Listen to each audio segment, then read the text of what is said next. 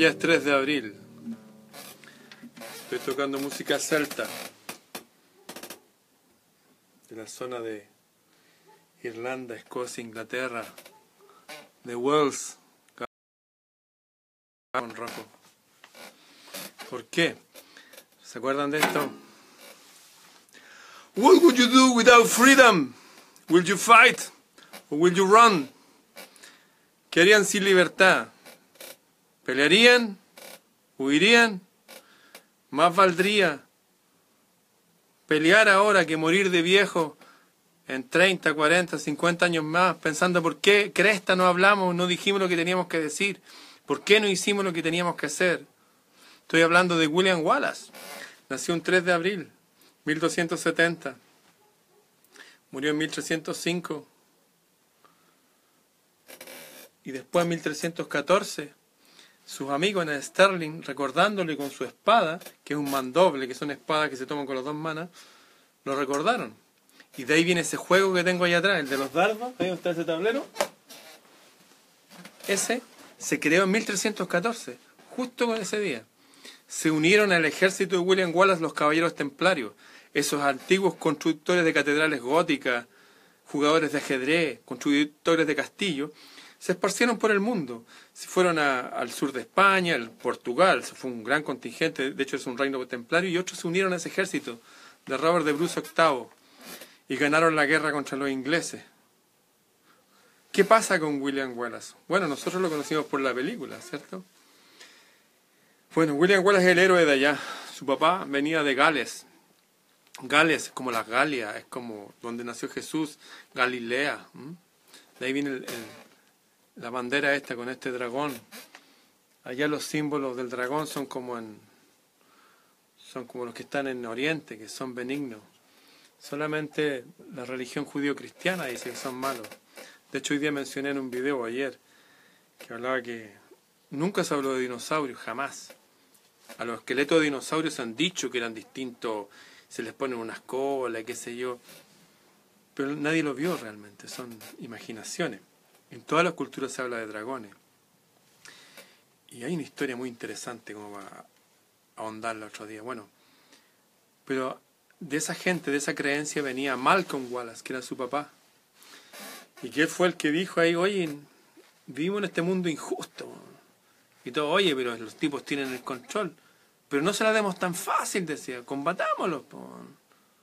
¿Cómo? Hablemos, reclamemos. Hoy lo mataron, junto a su hermano mayor, que también se llama Malcolm. Era el tercero de tres hermanos.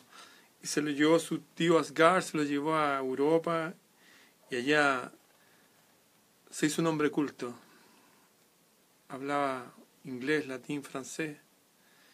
Y bueno, todas las operaciones básicas de matemática y todo eso. Se hizo un hombre culto y volvió a Escocia y ahí conoció a su mujer pero están esta gente, por pues, los, famosos reyes de la época y sus virreyes, y con sus aliados locales, esas élites, que les daban títulos nobiliarios por los cuales tenían que pagar impuestos. Y tierra. En el fondo la tierra era de ellos. No, pero les daban tierra y para que fueran su. que estuvieran ahí de parte de ellos. Pero eran traidores a su pueblo. Y él era una persona súper con lentes rosados y siempre creía en su gente y todo, y siempre la traicionaban y conoció una mujer y se enamoraron, pero no quisieron seguir con esa ley de la prima nocte. Esas leyes funcionaban hasta en Chile, en Argentina, en Bolivia, en todos los lugares. Los, los tipos tenían derecho a acostarse con las mujeres jóvenes cuando se fueran a casar, que ellos las desvirginaran. Esas eran leyes. Y él fue uno de los primeros en ir en contra de esas leyes. Y su ejemplo se celebra hasta el día de hoy en Stirling, en, allá en Escocia hay una estatua de él. Es importante tener estos héroes porque las personalidades de un pueblo se troquelan, se modelan a partir de los héroes. Ahora, como se sabe eso, se sacan esos héroes, no se dejan que hayan esos héroes, y se ponen antihéroes. Por ejemplo, en Suiza está Guillermo Tell, que también se enfrentó a los poderes, y él creyó en su formación y en su don de tirar flechas y aún a riesgo de matar a su propio hijo. bueno, hizo unas pruebas, ahí se hizo famoso en Suiza, o Robin Hood, que siendo descendiente de la nobleza antigua de Inglaterra, de la England, tierra de los ángeles, pero traicionado por los nuevos, estos nuevos poderes que llegaron a Inglaterra, eh, tuvo que vivir como un proscrito y robaba a los ricos para los pobres, al menos eso decían las canciones. Bueno, William Wallace lo que hizo también fue un modelo para su pueblo hasta el día de hoy y le ha dado tal energía a las personas que desde canciones y, historias y poesías, pero está en el inconsciente colectivo haciendo que los escoceses sean un pueblo power, a pesar que son chiquititos en número y no tienen el apoyo que tienen en Gran Bretaña los ingleses. Un día como hoy nació él, murió a los 35 años, como José Miguel Carrera acá en, en Chile. Y de hecho le hicieron lo mismo que José Miguel Carrera, lo ahorcaron hasta antes que muriera y después le abrieron su cuerpo y bueno, ustedes vieron la película, eso está basado en la realidad, en la historia. Nosotros ya no tenemos héroes. Teníamos un héroe que era Manuel Rodríguez, era abogado, era músico, tocaba guitarra, cantaba. Ganaba carreras a caballo a los indios, en pelo, sin, sin montura, en pelo.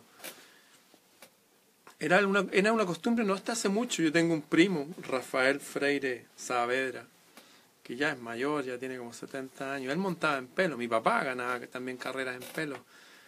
Es que las monturas son caras. Son muy caras. La montura puede valer más que el caballo incluso. Bueno, eh, Manuel Rodríguez era así. Y nos sacaron a ese William Wallace chileno y nos pusieron como ejemplo al roto chileno al, al, al borrachín, simpático, borracho. Un tipo medio como simpático, pero no es de fiar y siempre como borracho y siempre con, sin, sin desarrollar ningún arte, ni oficio, ni nada. Pero simpático. Un poco como los, los cómicos modernos. Está súper bien, uno tiene que tener un sentido humor amplio, pero el humor también, el arte, es una forma de ensalzar a una cultura o degradarla. Esta es la historia. Siempre que hay una decadencia en las artes y la moral, viene la decadencia de, esa civilización, o viene la aculturación, el, control de ese pueblo. Me acuerdo que unos chilenos se reían de otros chilenos porque, no sé, se ponían como nombre Brian, pero Brian con Y o con doble L.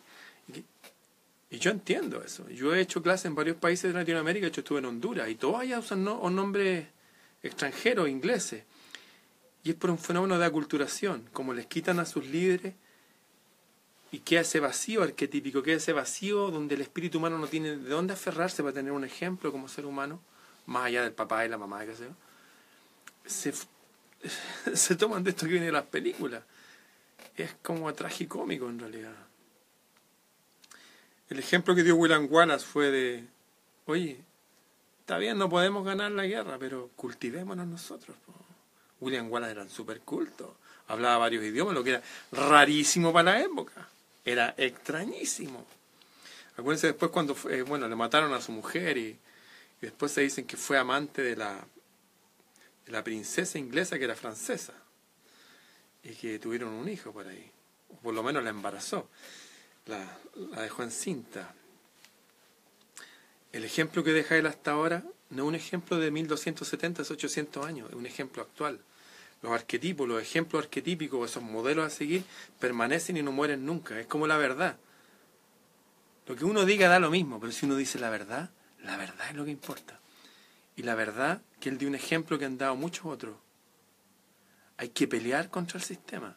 Es mejor pelear que morirse de viejo viendo cómo las nuevas generaciones están totalmente entregadas al sistema cómo pelear. Uno tiene que entrenarse, uno tiene que ser culto, en la medida de uno. Tiene que ser inteligente, tiene que ser sabio, tiene que ser sano, tiene que ser equilibrado, tiene que ser templado. Uno no puede dejarse llevar por las pasiones que gobiernan este mundo y que son promovidas por los medios de comunicación, que hacen que los adultos sean adolescentes funcionales hasta viejos están tan vacíos en su interior que incluso pueden estar con la mujer que aman o la mujer con el hombre que ama. Pero algo pasa que todo se degrada porque tienen un vacío interior. Ese vacío interior se llena cultivándolo. Es como tener un campo yermo. Yermo significa que muerto. Hay piedras, rocas, hay una, no sé, maleza. Bueno, hay que plantar ese campo. Hay que hacerse valioso uno. Bueno, ellos se, tenían una cultura súper antigua, la gente de Gales. Estos son los dólmenes de allá. Estas piedras o portales que son muy parecidos a los que están en, en Japón y en China, que son las puertas del sol que le llaman. Las conexiones con los otros mundos.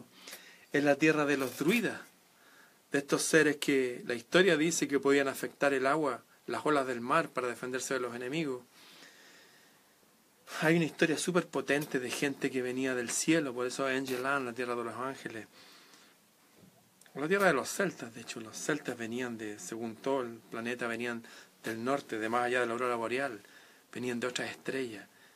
Nuestros ancestros, súper conectados con el inconsciente colectivo. Nosotros no nacimos de nuestro papá y nuestra mamá, nacimos a través de ellos. Nuestra sangre viene viajando hace eones. Eones significa millones de millones de años. El ejemplo que nos deja William Wallace es ese. Luchar, pero inteligentemente. Bueno, y si hay un momento que hay que luchar con, más intensamente, va a haber que hacerlo. Yo no desearía que llegara ese momento, pero yo entiendo que si cuando... Entiendo las épocas de las guerras, los que me conocen saben, igual que varios de mis amigos, de familias que hicieron estos países, que participaron en las guerras de la independencia. Y uno cuando tiene que enfrentarse a alguien, no enfrenta por hacerle daño a ese alguien.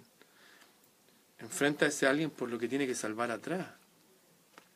Sea una familia, una cultura, una civilización, distintos esquemas. Debemos ser gente valiente.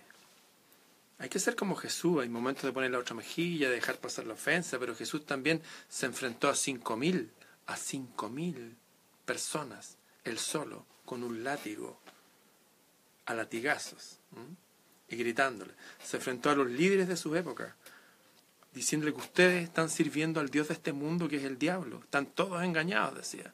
Y les decía a los líderes, a algunos de los líderes de la sinagoga, habían otros líderes judíos que eran maravillosos, eran amigos de Jesús hasta el final, como José de Arimatea. A los otros les decía, ustedes sirven al diablo, al Dios de este mundo. Y hacía que la gente no lo siguiera esa gente, no les creyera. Jesús era así. William Wallace era así. Manuel Rodríguez era así. José Miguel Carrera era así. Y cada uno debe ver héroes en su gente.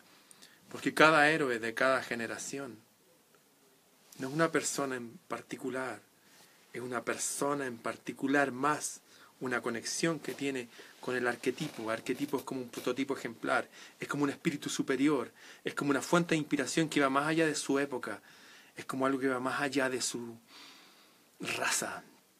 Se pueden ver los mismos espíritus arquetípicos, no sé, en las tribus Sioux, en los guerreros samuráis. Mi amigo Diego Vergara puede hablar más de eso. Fue el único occidental en el campeonato mundial de budo en Japón hace como cuatro años atrás son culturas milenarias, conectadas con otros mundos, con otros seres, con otra zoología, y que existieron, y que existen, y que existen en nosotros, de ahí venimos. Un día como hoy nació William Wallace y fue asesinado, traicionado por los suyos. ¿A cuántos de nosotros no nos han traicionado nuestras amistades en algún momento o las personas en que creíamos? Es así el cuento. Así funciona.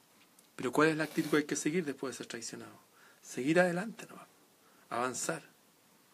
Da lo mismo las cicatrices que tengamos en nuestra alma o, en nuestra mente. Es mejor seguir avanzando. Como decía hoy día eso de, oye, dejar caer los pesos y avanzar.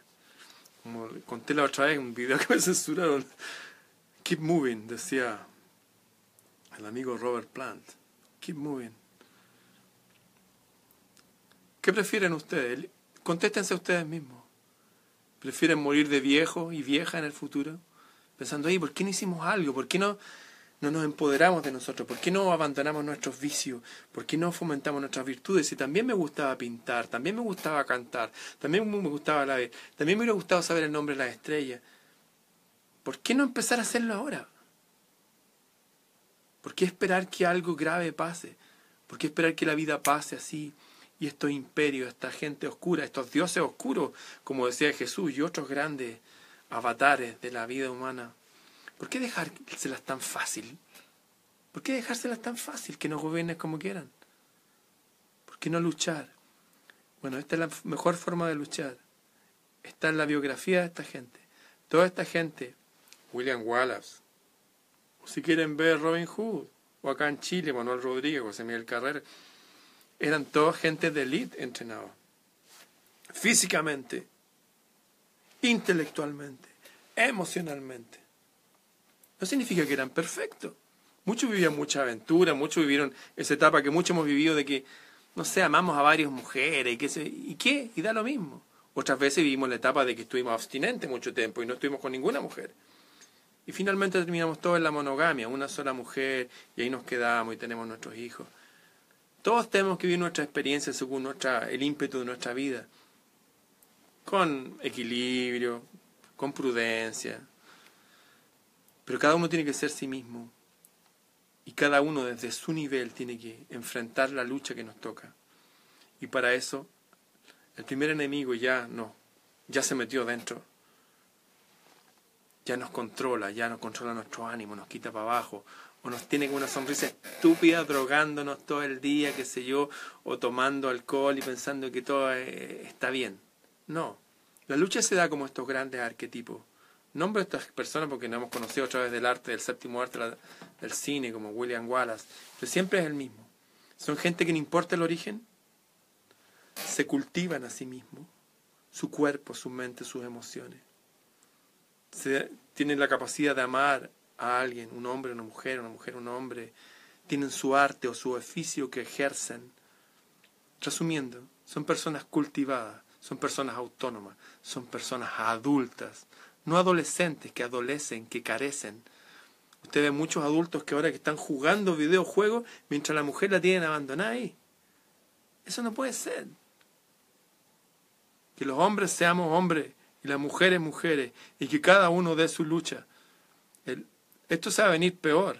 Vienen cambios muy potentes. Ahora pusieron leyes, por ejemplo, que si la gente no lleva cierta silla en el auto, le pasan 180 mil pesos de multa. Y nadie dice nada. Ahora todos tienen que pagar por estacionarse en los moles que nos pusieron aún en lugares mágicos como Chiloé. Hay que pagar por estacionarse. En nuestras calles, las calles que ganaron nuestros tatarabuelos con su sangre.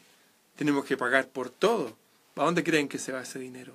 ¿Se va a ser repartido entre la gente? No, se va para la élite y esa élite se lo manda a otra élite que está en otro lado y eso se va finalmente a una familia que está en Inglaterra. Inglaterra, los mismos que combatía William Wallace. Los escenarios están exactamente igual, ha cambiado la escenografía. Estamos más tecnologizados. Antes nos drogaban solamente con alcohol y con religión. Ahora nos, nos pasan una cuestión para que estemos todo el día ahí. Y así se nos pasa nuestra vida. Y así se nos pasan nuestras relaciones. Y así no, no, así están esclavizando.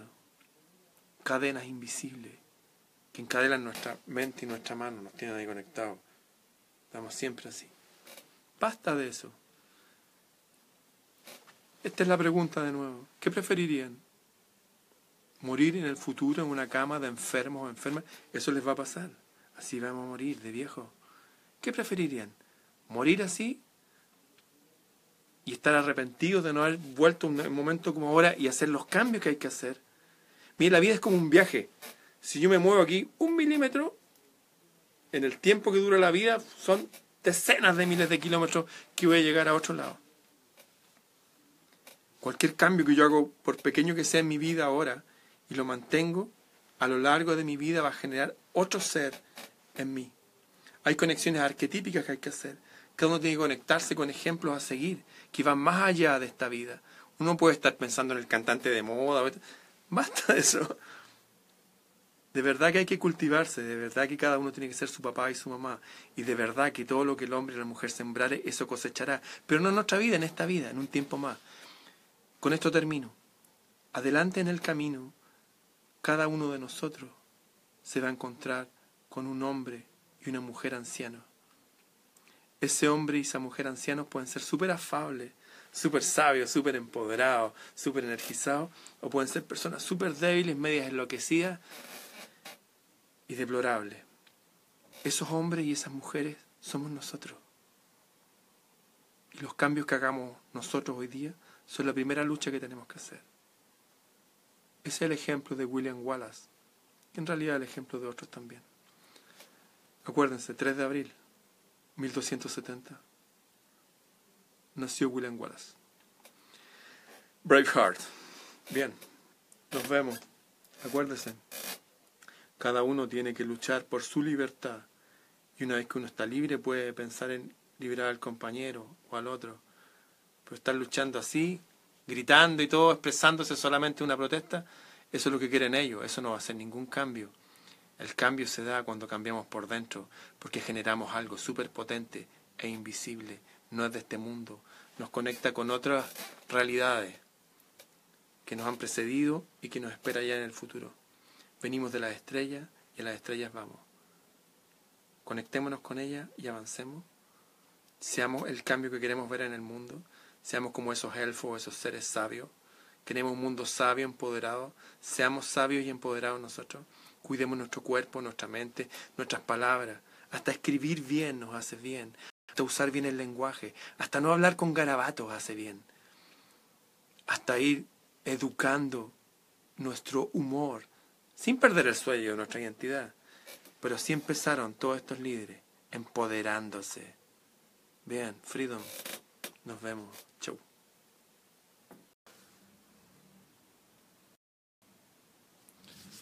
Este libro se llama Balden, Mi vida entre bosques y lagunas, de Henry David Thoreau. Era uno de los libros de cabecera de Gandhi. Este libro me lo compré una vez en una feria libre, en un persa por ahí. Un libro viejo, maravilloso, Balden. Ahí él cuenta su historia, es un libro autobiográfico.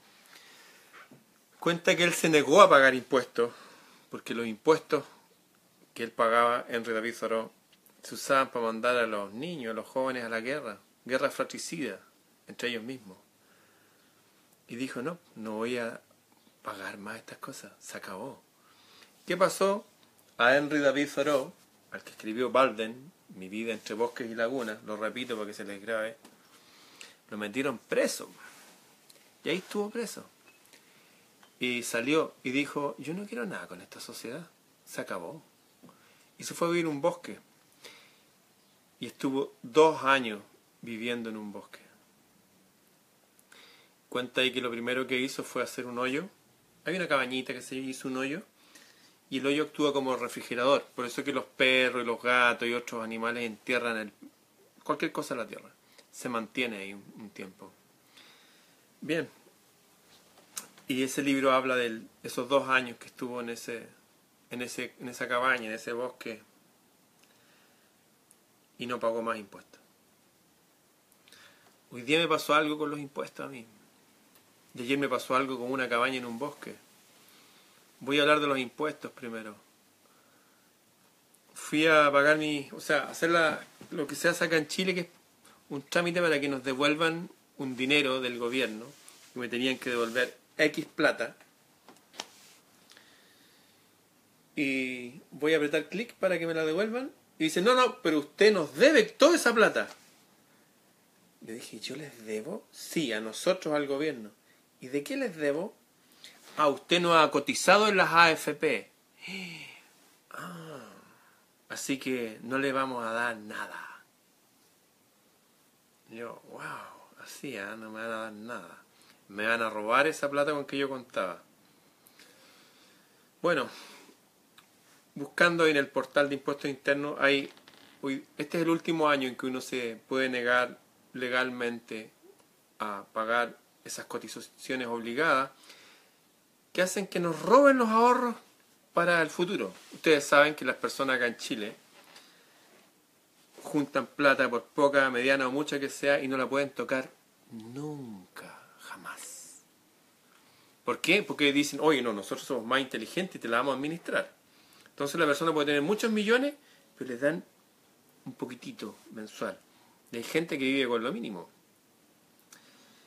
En fin, ese sistema es perverso yo conocí a uno de los fundadores del sistema. El sistema se creó en la Universidad de Chicago, en la Universidad de Rockefeller, y allá fue implementado por primera vez en la historia de la humanidad en Chile, en mi país. Y fue implementado por estos Chicago Boys, estos eran jóvenes chilenos que fueron a estudiar allá para venir a ayudar a la patria, y en realidad lo que hicieron fue servirse de la patria. Y no solamente aumentaron los impuestos, sino que algunos ejemplos. Hoy día se paga por estacionar, por estacionar los autos. Pagamos el agua más cara del mundo, la electricidad más cara del mundo, las cuentas de teléfono más caras del planeta. Y así. Una persona común y corriente que vende el litro de leche a 50 pesos, eso es como menos de 10 centavos de dólar. Nos venden acá casi mil pesos, que eso es como un dólar y tanto. O sea, nos cosechan y nos cosechan una y otra vez. Bueno, logré sacarme eso y me van a devolver mi dinero, pero me dijeron este es el último año. Así que hay una forma de, de protestar verdadera que yo la voy a hacer, que es simplemente declarar sin movimiento. Significa que no les voy a pagar impuestos. Yo voy a pagar impuestos, siempre. De hecho, cada vez que como, pago el 20% de lo que sea. Si me como un pan, o me como un pescado, siempre estoy pagando impuestos cada vez que pago las cuentas. Y aparte de eso nos ponen estos impuestos obligatorios, que es para que además de eso tenemos que pagar un sistema provisional que son ladrones. Yo, yo no me voy a dejar robar nunca por el sistema. Se acabó. Y se acabó. Y no me interesa lo que suceda. Y lo digo públicamente porque hay mucha gente, vi algunas ahí un aviso, que dicen, oye, pero ¿qué pasa con esto? Sí, pues, así son ellos.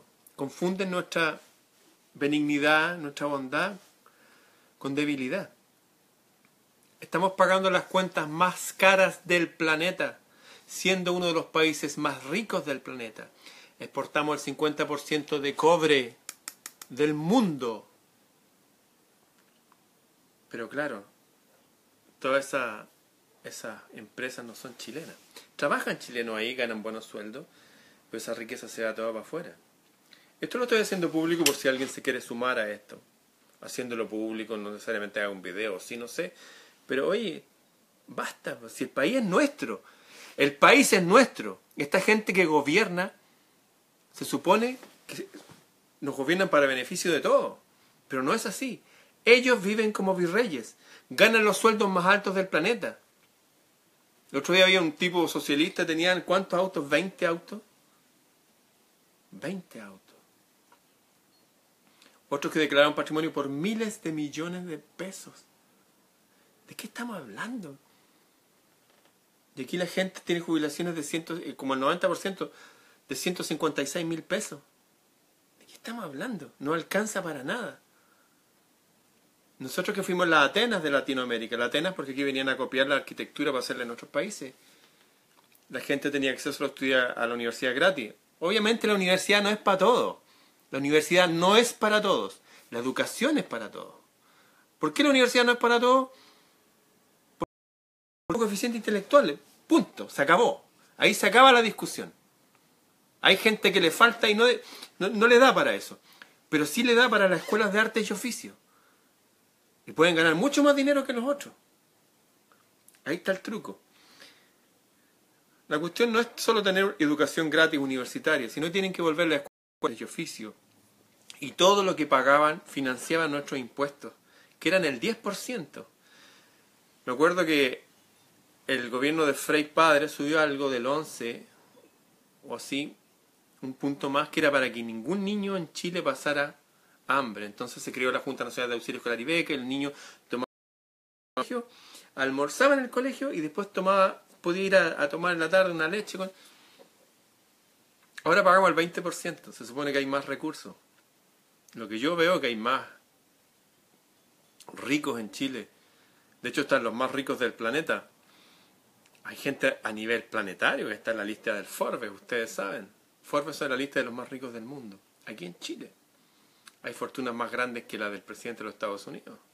Búsquenlo. Volviendo al tema central. Hoy día me quisieron robar el sistema. Y yo contaba con ese dinero ahora, dije, ah, voy a hacer esto, esto, otro.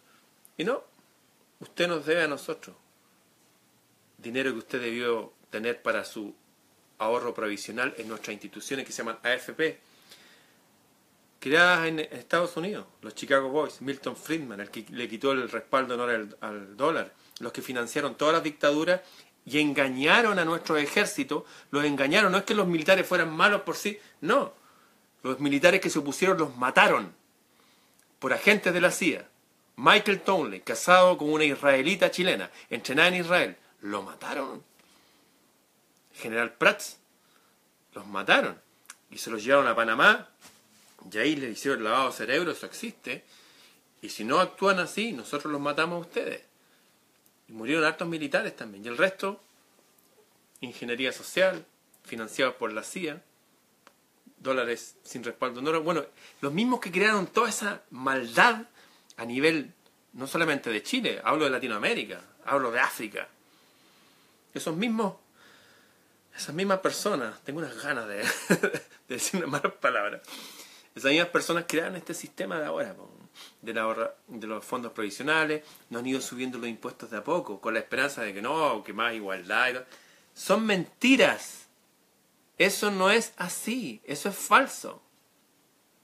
Y lo que está creando todo eso es una enorme cantidad de jóvenes parados en la esquina. Son futuros delincuentes. Nos están robando el país nos están haciendo esclavos a través de su sistema.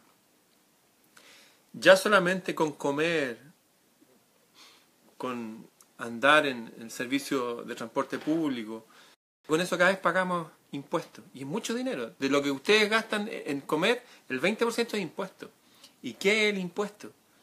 Son plata que ponemos todos para que el país esté bien, para que funcione bien. Por ejemplo, el país tiene un, Ministerio de Transporte, Ministerio de Obras Públicas, que es el que crearon nuestros abuelos, nuestros ancestros, para que hayan puentes, hayan caminos, hayan carreteras, los postes de la luz, qué sé yo. Ahora no, que lo hacen mejor los privados. Entonces las carreteras no son nuestras. Por ejemplo, Argentina, mil kilómetros hacia el sur, hay un solo peaje. Y se paga menos de lo que se paga en Chile. En mil kilómetros. Yo para ir a un pequeño bosque en Algarrobo, en una playa de 100 kilómetros, tengo que pagar tres peajes. Tres peajes para allá y tres peajes para acá. Y estos tipos son tan malditos que en el momento cuando la gente va más para allá el fin de semana, incluso el día antes, al atardecer, le suben el precio. No contentos con eso, las calles nuestras, las mejores calles, se las adueñaron. Y si uno pasa por ahí, tiene que pagar y pagarles a ellos. Y que ellos tienen un algoritmo, una fórmula perfecta, muy justa, para que nosotros paguemos por ese servicio. Oye, pero si ese servicio se supone que viene a nuestros impuestos, el Ministerio de Obras Públicas.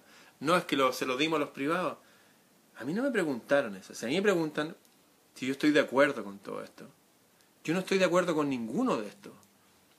Para mí todas estas personas, los líderes, no hablo de la gente de las bases, de izquierda y derecha, muchos de ellos son todos financiados por la CIA. Según documentos desclasificados de la misma CIA, partidos estos de la socialdemocracia, el PPD, la democracia cristiana, fueron financiados por ellos. ¿Para qué lo financiaron? ¿Por altruismo, de buena onda, les sobraba la plata? No, no es así. Ellos son unas élites que están en connivencia, están en complicidad con la misma élite de, los controladores allá. Por eso sus hijos estudian allá, por eso veranean en los mismos eh, eh, balnearios exclusivos, viven en los mismos barrios exclusivos, van a los mismos colegios exclusivos. Son la misma cosa. Izquierda y derecha son los dos lados de la misma moneda. La misma moneda impuesta por ellos. Bien, hay que pagar impuestos. Yo estoy de acuerdo que hay que pagarlo. Pero este exceso que nos están poniendo, yo digo que no está bien. No está bien. Y no lo acepto. Hoy día hay mucha gente reclamando por esto, pero nadie va a hablar nada. Mientras nadie diga nada, toda la gente va a ir y ¿qué va a hacer? Va a pagar. Va a refunfuñar y todo, a lo mejor capaz que ponga una grosería por ahí. Capaz que hasta que vaya una protesta. ¿Y qué pasa si no pagamos? ¿Qué pasa? Yo creo que eso, esa idea tomaría mucha más fuerza porque es algo continuo, no es una protesta de un día, una tarde en que como catarse uno bota energía y se desahoga. Esto es para siempre, no más. ¿Hasta cuándo? Hasta que el sistema cambie. Yo, Ramón Freire, hoy día, abril 2017, no me interesa el sistema de AFP. No me interesa el que me roben de mis impuestos para llevarle a esos tipos. ¿Sabían ustedes que los administradores de la AFP están en el extranjero? Estos tipos son tan imbéciles.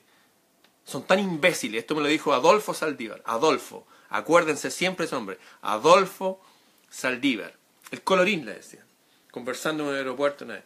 Me dijo, mira hijo, tomen la plata de la AFP y los ponen en unos bancos en Estados Unidos al 3% de interés, no sé, cada cuánto, mucho tiempo. Y queda ahí. Pero si Chile necesita plata, por ejemplo, no sé, quiere hacer una remodificación en, en Codel con la empresa del cobre chileno, la única empresa que hay, les pide al mismo banco, pero al 5%. Y dijo, y no entiendo. Y él fue, habló con el ministro de Hacienda, que en ese momento era un tipo que venía muy, se veía como hombre joven, qué sé yo, como muy, con buena facha, hablaba muy bien. Y este tipo está dirigiendo. ¿Y por qué hace eso? Me decía. Porque su escuela en Harvard le dijeron que las eh, economías crecientes lo que tienen que hacer es poner su dinero, sus ganancias, en bancos de países desarrollados. Yo le dije, ¿qué opina usted, amigo? Que hay que invertir en el país. ¿Por qué también invirtamos? Hacer, hasta a Hitler le, eh, le funcionó eso. Invertir en el país, tener nuestras propias industrias sacar el ejército a la calle, los cuerpos militares del trabajo para que mejore todos los caminos, que vuelvan a ser nuestra, el agua potable no es nuestra, que vuelva a ser nuestra, nacionalizar las cosas nuestras. Si esta es nuestra casa, el país la casa de todos. Basta de esta gente, basta de los virreyes en el Senado, basta del circo este. Yo no quiero más esto. Y lo digo así, en el futuro yo no voy a estar aquí. Me voy a haber ido de este mundo pero para que la gente se acuerde que hubieron personas que hicieron algo. Por último lo dijeron e hicieron una protesta no de un día, sino de para siempre. Yo hoy día me comprometo para siempre.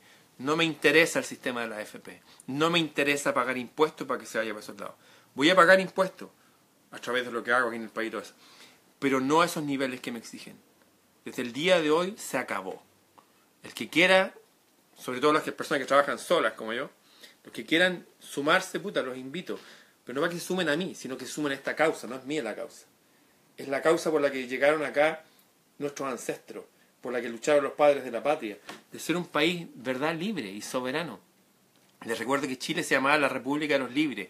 Cualquier persona de cualquier parte del mundo que llegara aquí como un esclavo, solamente por tocar en esta tierra era libre, era un derecho internacional. En fin, yo no sigo con este sistema desde el día de hoy estoy en contra del sistema abiertamente en esta arista del sistema. Estoy abiertamente en contra en muchas otras cosas, pero en esta, y la comparto, porque hay mucha gente que está haciendo la declaración de impuestos. Basta de esta gente, basta. Nuestros impuestos no van para, nos, para que el país esté mejor.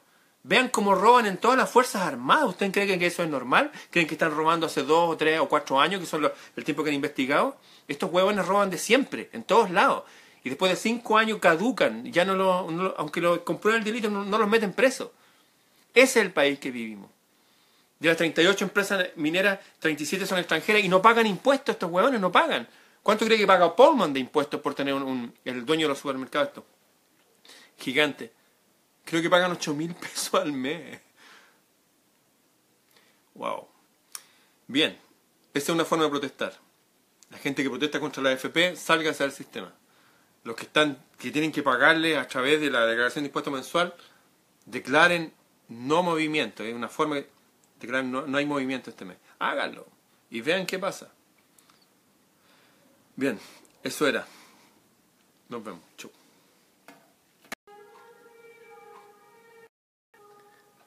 Hay un montón de dichos antiguos que expresan la misma idea. Que no le enseña a su hijo un arte o un oficio o ambos. Es como que le enseñara a robar. Y últimamente, cuando he tenido que... Bueno, estos videos también cuando he hecho clases en vivo de otras cosas. he enfocado en temas más profundos, qué sé yo. Porque en realidad ya he vivido cosas. No hablo a favor de una religión específica, pero estuve en la religión. Entonces a veces doy la falsa idea como que no hay que estar en la religión, no hay que la verdad es que cada uno tiene que vivir su propia experiencia. Mis conclusiones ciertamente son gracias a que pasé por esas escuelas. Fui crédulo de los sistemas políticos, fui decepcionado por ellos, al igual que mi familia para atrás.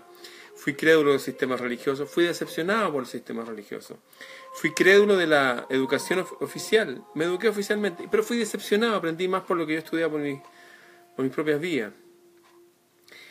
Y creo que es súper importante al tomar en cuenta la enorme cantidad de pobreza que hay en nuestros países, eh, sacar de esa experiencia mía y compartirla. Eh, conté que un amigo mío una vez, Francisco Aedo, el Paco Aedo, estaba recorriendo Australia y Adeo y por ahí se quedó tirado en un camino y Australia, en la noche sentía ruidos raros y se metió en unos tubos como de alcantarillado gigante, hizo una fogata para alejar cualquier animal que podía haber. El otro día dijo, ¿qué hago? ¿Qué hago para tener dinero? No hablaba bien inglés. Y él vio que había unos cañaverales. Y hizo una fogata, calentó un fierro, por un alambre, le hizo unos hoyos, le hizo como unos dibujos con alambre quemado. Se sacó su, su camiseta, su polera, remera, dicen los argentinos, y se puso todos sus collares. Y se fue a un pueblo y se puso a tocar. Y la gente pasaba y le vendía quena. Y ganó un montón de plata. Y bueno, ahora él tiene un restaurante, allá está casado. me acuerdo cuando éramos adolescentes, generábamos ideas y las hacíamos nomás. Y eso es algo que no veo ahora. No veo gente, o sea, hay gente, por supuesto, siempre hay, pero son los menos. La mayoría los veo ahí esperando, o ya no tengo nada que hacer, me sumerjo en la red social, pero no están haciendo, generando ingresos, energía material, porque no tienen artes u oficios. Antes había incluso una escuela de artes y oficio. En fin, quería mostrarle algunas ideas que a mí me sirvieron y les pueden servir a otros. Este que estoy hablando no es para toda la gente, es para los que necesitan esto realmente. Voy a ir como de menos a más. Me acuerdo que una idea fue que tuve hace tiempo y que guardo esto. Lo hice para mí. ¿eh? Estos son los símbolos de las constelaciones del zodíaco y lo hice en un reloj. Por ejemplo, aquí el segundero va por Leo, va a pasar por Virgo, después viene Libra. Y esto que es un reloj súper económico, que no valía nada. una vez me dijo, oye, te lo compro y, y no, no lo voy a vender, no me interesa, es mío.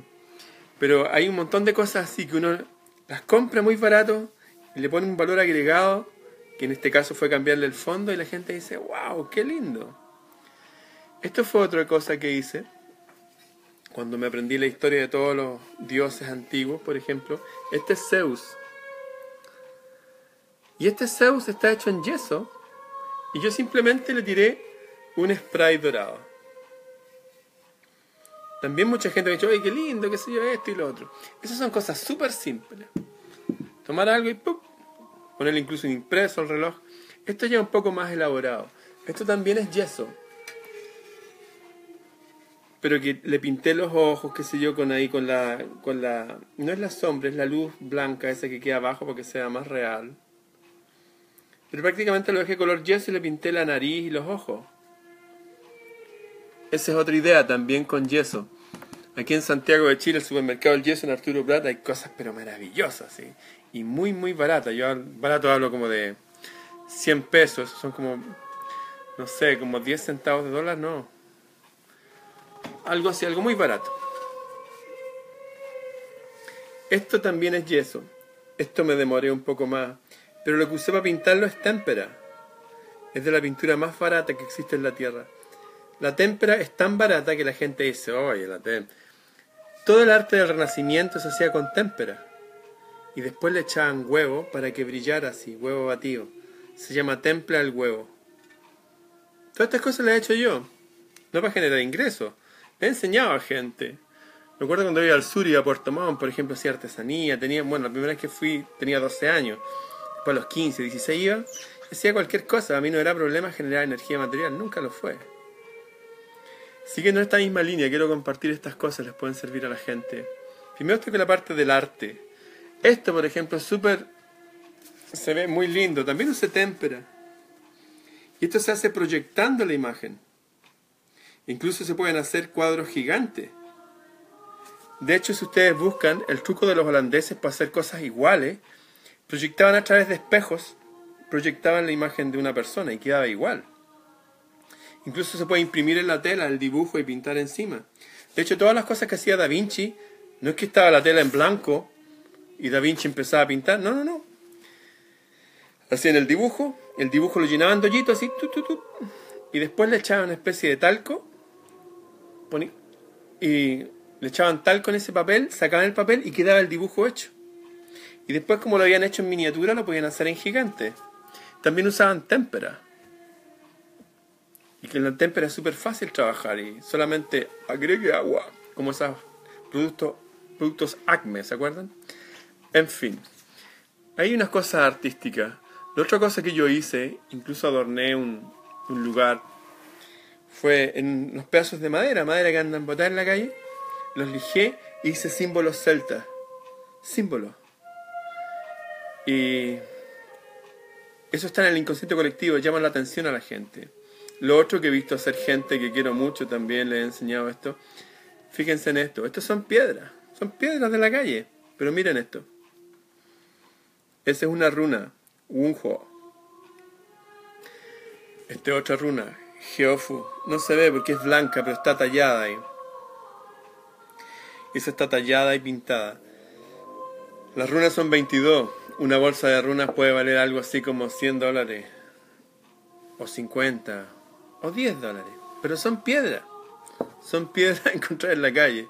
De hecho, hay una historia de un tipo que vendía las piedras sin hacerle nada. Eran las piedras del deseo, le decían. Hay otra idea. Esto otro lo hice mucho, que fue hacer candelabros. Y le agregaba estos detalles. Por ejemplo, esa cadena está hecha con alambre de alpaca y con mostacilla. Y estos son tres alambres nomás. Y este es un, bronce. Esto es muy sencillo de hacer también. Es como mi brazalete esto. Esto es cobre. Se toma una cañería de cobre, se calienta el fuego si quieren en la cocina hasta que esté al rojo. Después se raja y se martilla. Estas son cañerías gigantes y es cobre puro. Y también se pueden hacer así, como serpientes. ¿Saben cómo venden esto aquí en el centro de Santiago? pulseras de cobre así como esta. 30 mil pesos. Esos son como 40 dólares. ¿Y esto cuánto vale esto? Vale un dólar. Y a martillazo sobre un pedazo de madera. Ahí hay ideas para hacer artesanía. Voy a hacer otras cosas que son súper sencillas, que se han hecho en todas las épocas. Todos nuestros ancestros, este era el símbolo del transporte más poderoso. Las chips, las naves, de hecho, los barcos del cielo, Starships. ¿Y estos saben lo que es? Es un pedazo de palo común y corriente de madera, cortado así. Y estos son palitos de maqueta. Y estos son palos de fósforo. Hay tres palos de maqueta aquí. Y este es un género.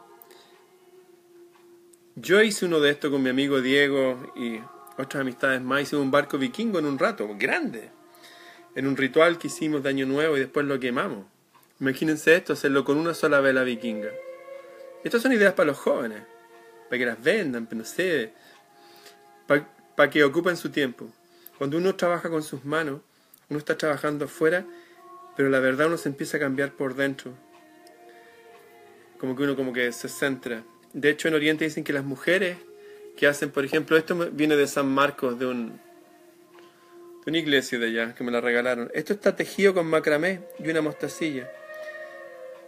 En China, en Oriente, en todo el mundo oriental se dice que eh, las líneas de presión, de energía que tienen aquí en los dedos las mujeres, al presionarlo ellas se calman. Es como que las mujeres vienen diseñadas para ser artistas, minuciosas. Y cuando hacen cosas con sus dedos, como que eso entra en un estado como de paz. Estas son ideas para hacer también. Y estas son cosas que hago ahora en la actualidad. Las hago para mí. Bueno, estos son cáliz que compraban ferias de antigüedades y yo les pego esas piedras. Aquí hay otro que me dice. Siempre me gustaron desde niño dibujar castillos y cosas así. Y varios de mis amigos también hacíamos las mismas cosas.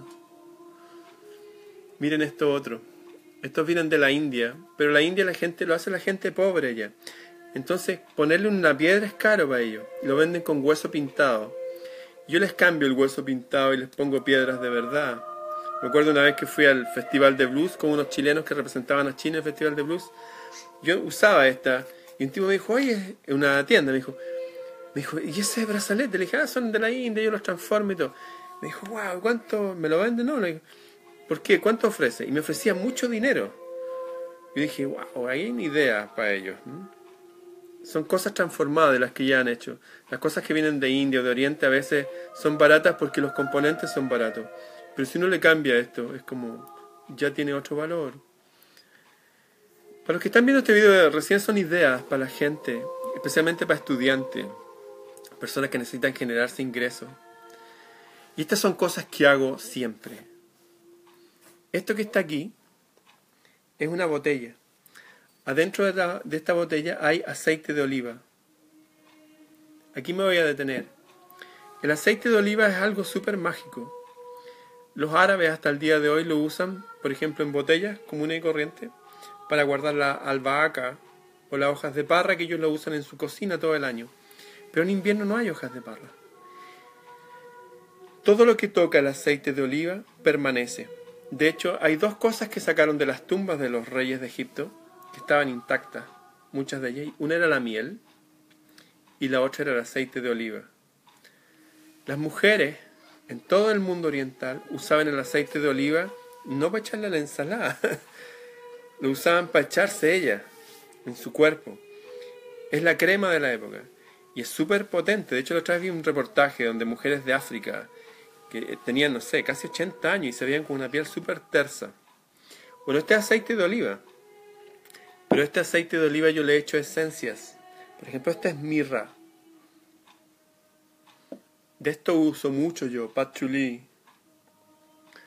Igual sándalo usé mucho en una época. Entonces uno mezcla todo eso de aceite. Aquí no hay una fórmula. Harto aceite y le echan un poco de esencia.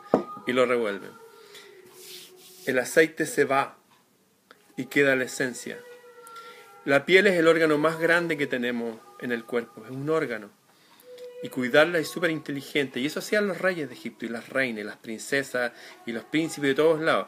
Y lo hacían los de la realeza porque tenían los recursos para poder generarse ese aceite. De hecho, se usaba como moneda de intercambio. Esto lo aconsejo mucho yo. Hacer aceites con esencia, para que la gente vuelva al mundo natural. A las mujeres les encantaría usar esto, en vez de sus cremes, sus cosas. Esto una vez me lo regalaron hace años. Esto es un desodorante natural, se hace... Hay un montón de fórmulas. Volver a lo natural. Y lo otro que siempre hago y yo consumo es esto. Lo voy a mostrar.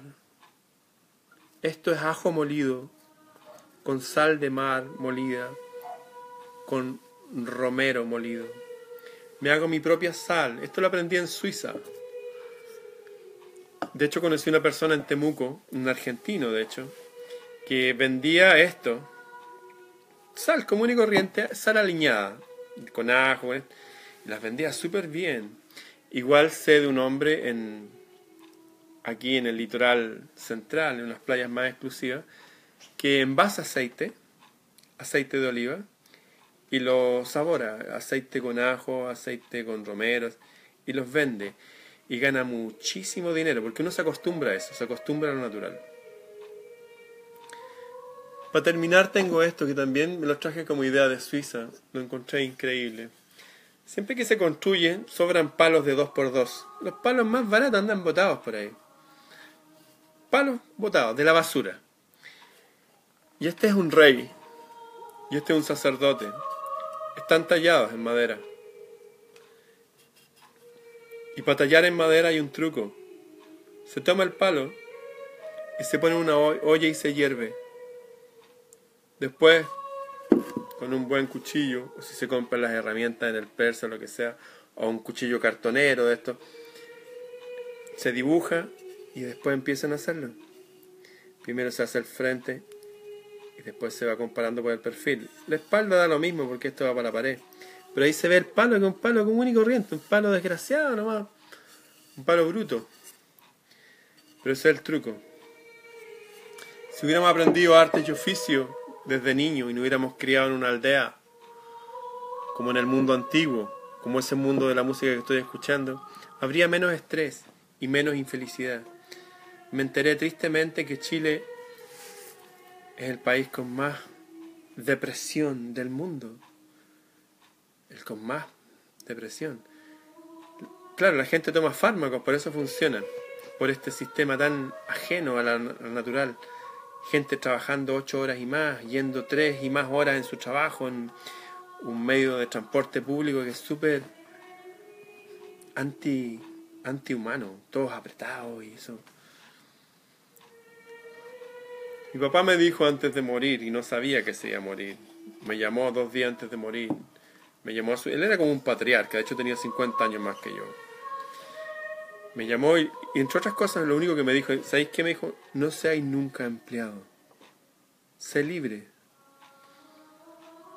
No me lo dijo exactamente así, pero esa es la idea. Me dijo, no seáis empleado público, porque él fue empleado público del servicio de agrícola y ganadero. Era agrónomo, técnico agrónomo. En fin, y me sirvió aprender hartas cosas. De hecho, todas estas cosas me ayudaron mientras yo estudiaba sonido, estudiaba mi carrera. Pero como estudié hartas cosas, después elegí entre tantas herramientas y artes y oficios, algunas quedaron como mi hobby y otras que las que me gustaban más quedaron como mi profesión. En este momento en toda la cristiandad se conmemora la crucifixión de Jesús. Según lo que he observado, es muy diferente el Jesús histórico al Jesús que creen las iglesias cristianas o católicas, incluso el que creen los musulmanes. En el Corán se hablan más de 20 veces de Jesús. De hecho, hay un capítulo entero dedicado a María. Y en el capítulo 3 se habla de que ellos se enemistaron de los judíos porque realmente Él no murió en la cruz, pero sí fue crucificado. En fin, quiero poner algunas eh, cosas encima de la mesa, algunos datos interesantes. En un día como hoy, a esta misma hora, lo crucificaron, pero ese, ese mismo tipo, carpintero, hijo de un carpintero, antes lo habían alabado y lo habían tenido casi como un semidios y la gente lo seguía porque hacía milagros. Pero después lo tomaron preso y lo mataron. Y nadie hizo nada por ir a sacarlo de la cárcel, ni, ni protestaron, no que se sepa al menos. ¿Qué es lo que se sabe? Bueno, voy a partir por el principio. Jesús llegó a este mundo como una persona esperada, no solamente por, por el mundo judío, que es de donde él venía, sino también por el mundo persa e iraní. En Persia, en lo que ahora es Irak e Irán, se seguía una religión que se llamaba, lo voy a decir en castellano, el dios de la luz, Mazdeísmo, Aura Mazda, donde tienen un libro que se llama el Sent Avesta. El mazdeísmo la religión de, los persas. Se llaman persas porque se dice que el dios del cielo se unió a una mujer humana que se llamaba Danae y de ahí nació Perseo. Y dicen que ahí entre el Tigres y el Éufrates, en un lugar que todavía existe en el día de hoy, se plantó un paraíso, un jardín. Y que se puso a los humanos ahí. Los humanos que eran en todo igual a los dioses. De hecho estaban hechos según el género de los dioses, según lo que dicen todas las culturas que hablan de este, de este mito, esta historia. Y se dice que algo pasó en ese jardín y estos dioses, esta familia divina, Dios es un plural, como la palabra familia, como la palabra ejército, este, esta divinidad se fue y quedaron los hombres y las mujeres aquí. Y dividieron sus lenguas y ya de la vida les fue acortada y un montón de cosas que todos hemos escuchado, sabemos. Bueno, pero todo partió ahí en Persia, en Irán, Irak. De hecho, es la civilización más antigua que se conoce. Bueno, y lo que dicen esta gente de esta zona, estos antiguos hijos del dios de la luz, que eran los persas, que un día iba a venir un hombre, iba a nacer un hombre, y que el nacimiento iba a ser señalado por unas estrellas. Y ellos esperaban esa profecía. Y un día se hizo una conjunción o un astrón en el cielo y se comisionó a tres magis, a tres sabios. La palabra magis significa sabio. Por ejemplo, el magisterio significa el colegio de los sabios. O el magistrado, el más sabio de todos. Tres sabios, expertos en arte, ciencia, cultura, viajaron con su séquito a llevarle un regalo a este emisario del Dios del cielo. Y de ahí se hablan los tres reyes magos. Reyes, porque en su realeza en realidad en ninguna parte dice que fueran reyes. Sí que eran magis, venían de Persia, venían a cumplir una profecía que no tiene nada que ver con nuestra Biblia ni con nada. No tiene nada que ver con eso. Ellos son de otra historia, una historia anterior. Pero sin embargo se enlaza con nuestra historia.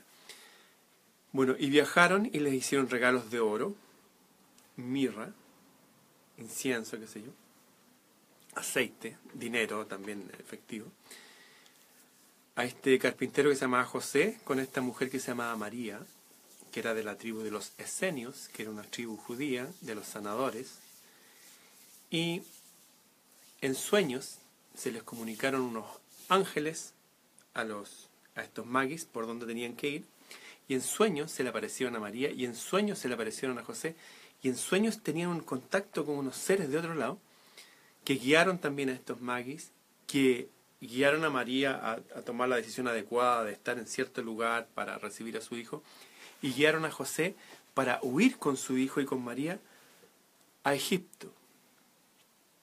Cuando se pregunta, oye, ¿dónde estaba Jesús? Está en Egipto, eso está en todos los libros sagrados llamados Biblias para nosotros del planeta. Aquí no hay discusión, aquí no hay que opinar nada. Jesús se crió en Egipto, punto. No hay discusión. ¿Qué pasaba en Egipto en esa época? En Egipto estaba la cuna, eres como decir, como de la cultura. Si bien estaban los persas con su religión y todo eso, Egipto eran como Nueva York, por así decir. Gente de todo el mundo iba a estudiar ahí. Gente como Pitágoras fue a estudiar ahí. Todos iban a estudiar Egipto. ¿Qué estudiaban en Egipto? Todo. Estudiaban todo. Los egipcios tenían una biblioteca. Se sabe ahora, después que la quemaron estos cristianos falsos, eran expertos en todo. Geometría, matemática, música, en las estrellas, todo. Todo lo que es el conocimiento humano estaba ahí. O sea, podemos deducir que Jesús fue a estudiar a la mejor universidad del planeta. Aparte de eso tenía un papá que era carpintero. Los carpinteros no eran como una persona que uno ve un carpintero, se hace la imagen casi como una persona humilde que anda buscando trabajo, una construcción con su serrucho, a lo mejor oxidado. No. Los carpinteros eran los constructores de todo. Cuando digo todo es todo. Todo. Desde una silla, un mueble, hasta grandes edificios. Eran expertos en matemática, en geometría, bueno, y tenían mucha fuerza física, no se usaban herramientas eléctricas y no se trabajaba un par de horas. Estaban todo el día ahí cortando. De hecho, a cerrar es uno de los oficios que quema más energía. A cerrar con serrucho. Entonces tenemos un Jesús que estaba en la profecía de otras religiones más antiguas que hablaban de dioses venidas del cielo y que tenía un papá y una mamá que de alguna forma se comunicaban en sueño con emisarios que venían de otros lados y fue educado en los primeros años en los más importantes, te lo puede decir cualquier profesor o neurocientífico o psicólogo, los primeros tres años sobre todo son los más importantes en la educación de los niños.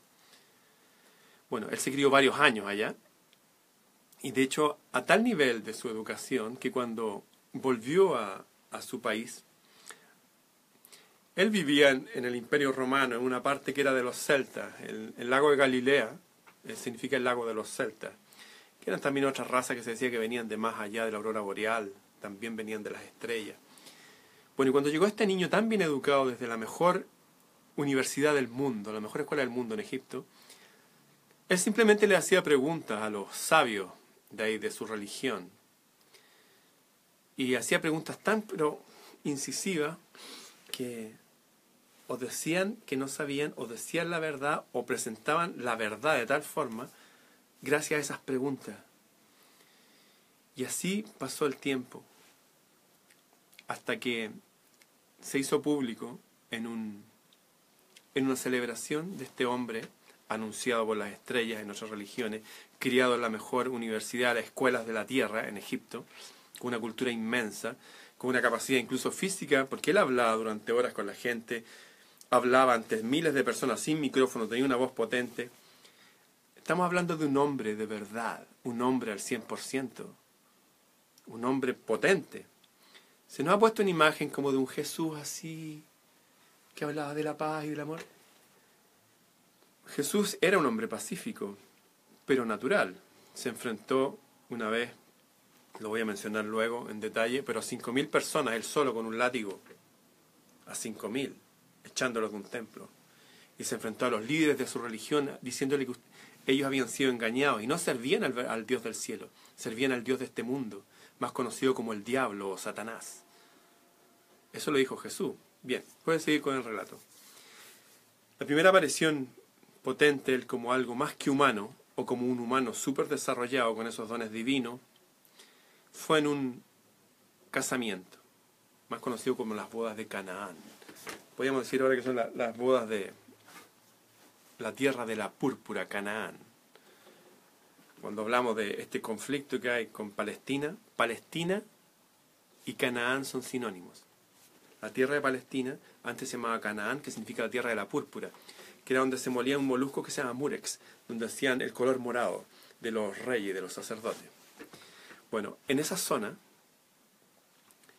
eh, había un casamiento, un casamiento no iban 10 personas, iban toda la tribu, mucha gente, y él aproximadamente 600 litros de agua, según la medida de la época, la transformó en vino fino. Y todos dijeron, wow, ¿quién es este tipo? También sanó a la suegra de Pedro.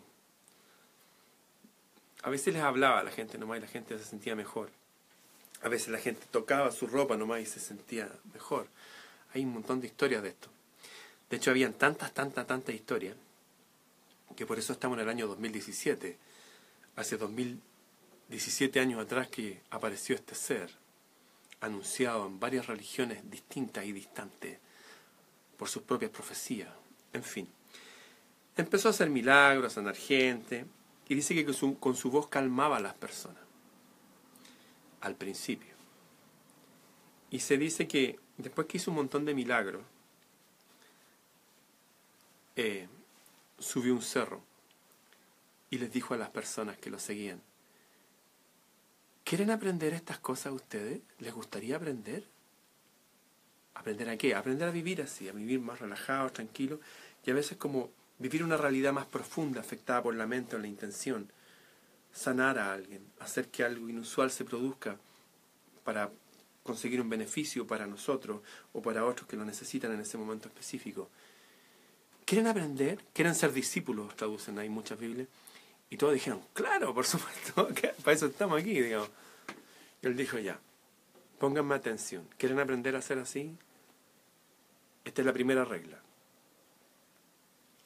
nunca se preocupen por nada.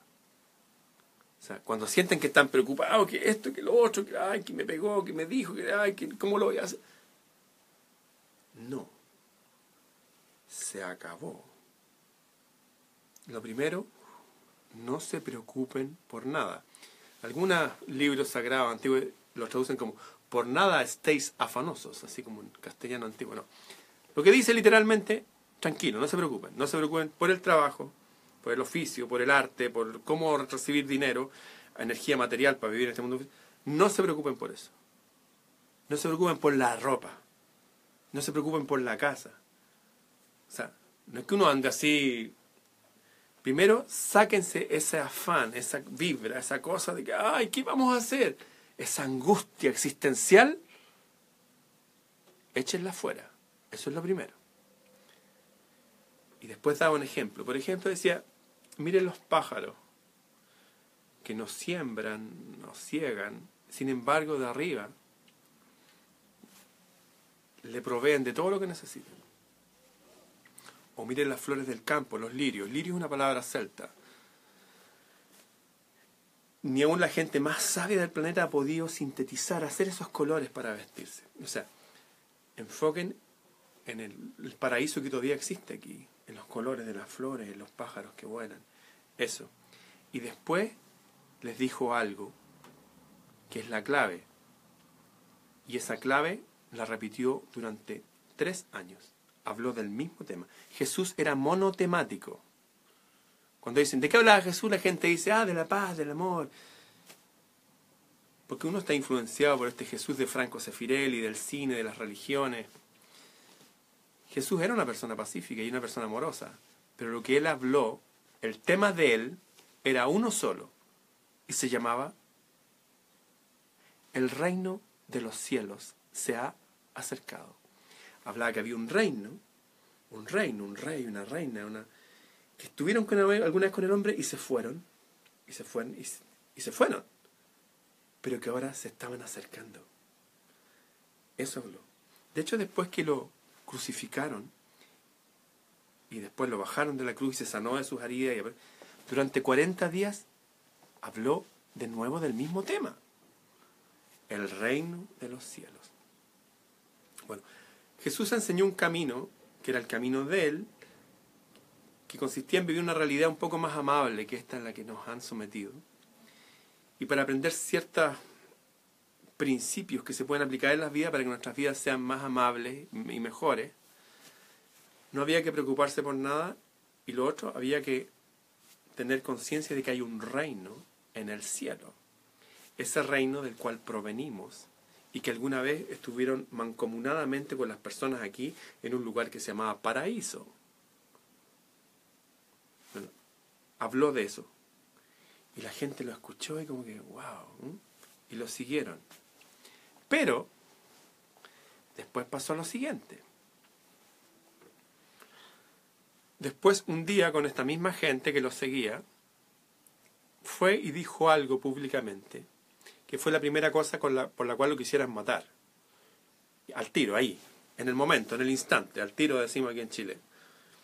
Que fue lo siguiente, estaba con la gente, la gente religiosa de la época, imaginemos cualquier religión de ahora, católica, cristiana, evangélica, estaba entre ellos, y les dijo algo que para ellos fue como, wow, no, eso no, no digas eso. Y dijo, ustedes, todos ustedes que escuchan y que miran, ustedes son dioses. Cuando dijo Jesús eso, dijeron, oye, ¿quién es este tipo? ¿Cómo le dice eso a la gente? Eso no hay que decirlo, eso está mal. Mira el ego grande que debe tener. Y Jesús dijo, hey, eso está escrito en sus libros. De hecho hay un salmo, creo que es el 83, el 87, no me acuerdo, donde dice que Dios, la divinidad, habita y gobierna entre los dioses. De hecho hay un tipo que decía a Pablo, Después decía, en Dios estamos, nos movemos y somos. Si lo digo en plural, en Dios estoy, me muevo y soy. De hecho, en todos los libros antiguos dice de que se hizo a las vacas según el género de las vacas, a los pescados según el género de los pescados, a los árboles según el género de los árboles, pero a los seres humanos según el género de Dios, de esa divinidad, de esa palabra plural. Bueno, ahí la gente se dividió y dijo, no, este tipo ya se está yendo a un extremo, digamos. Incluso se menciona que algunas personas decían, no, ese tipo tiene un demonio. Demonio tiene, o sea, como que no, debe ser un espíritu malo, no puede decir esas cosas, no se puede hacer a él como Dios ni a la gente, eso no se hace, eso está mal. Sin embargo, eso es lo que dijo Jesús. Nosotros somos dioses. Dice, morirán como hombres, dice esa escritura que citaba él, que está escrito en los, en los salmos, por ahí búsquenlo, pero dioses son, o sea, ustedes son dioses. Pero morirán como hombres. Estamos como una etapa primigenia de ser humano. Es como tal vez ver un espermio humano en un microscopio. Oye, ahí hay un hombre. Claro, está en una etapa primigenia tal vez. Primera, celular. Pero ese es su potencial. Bueno, en fin.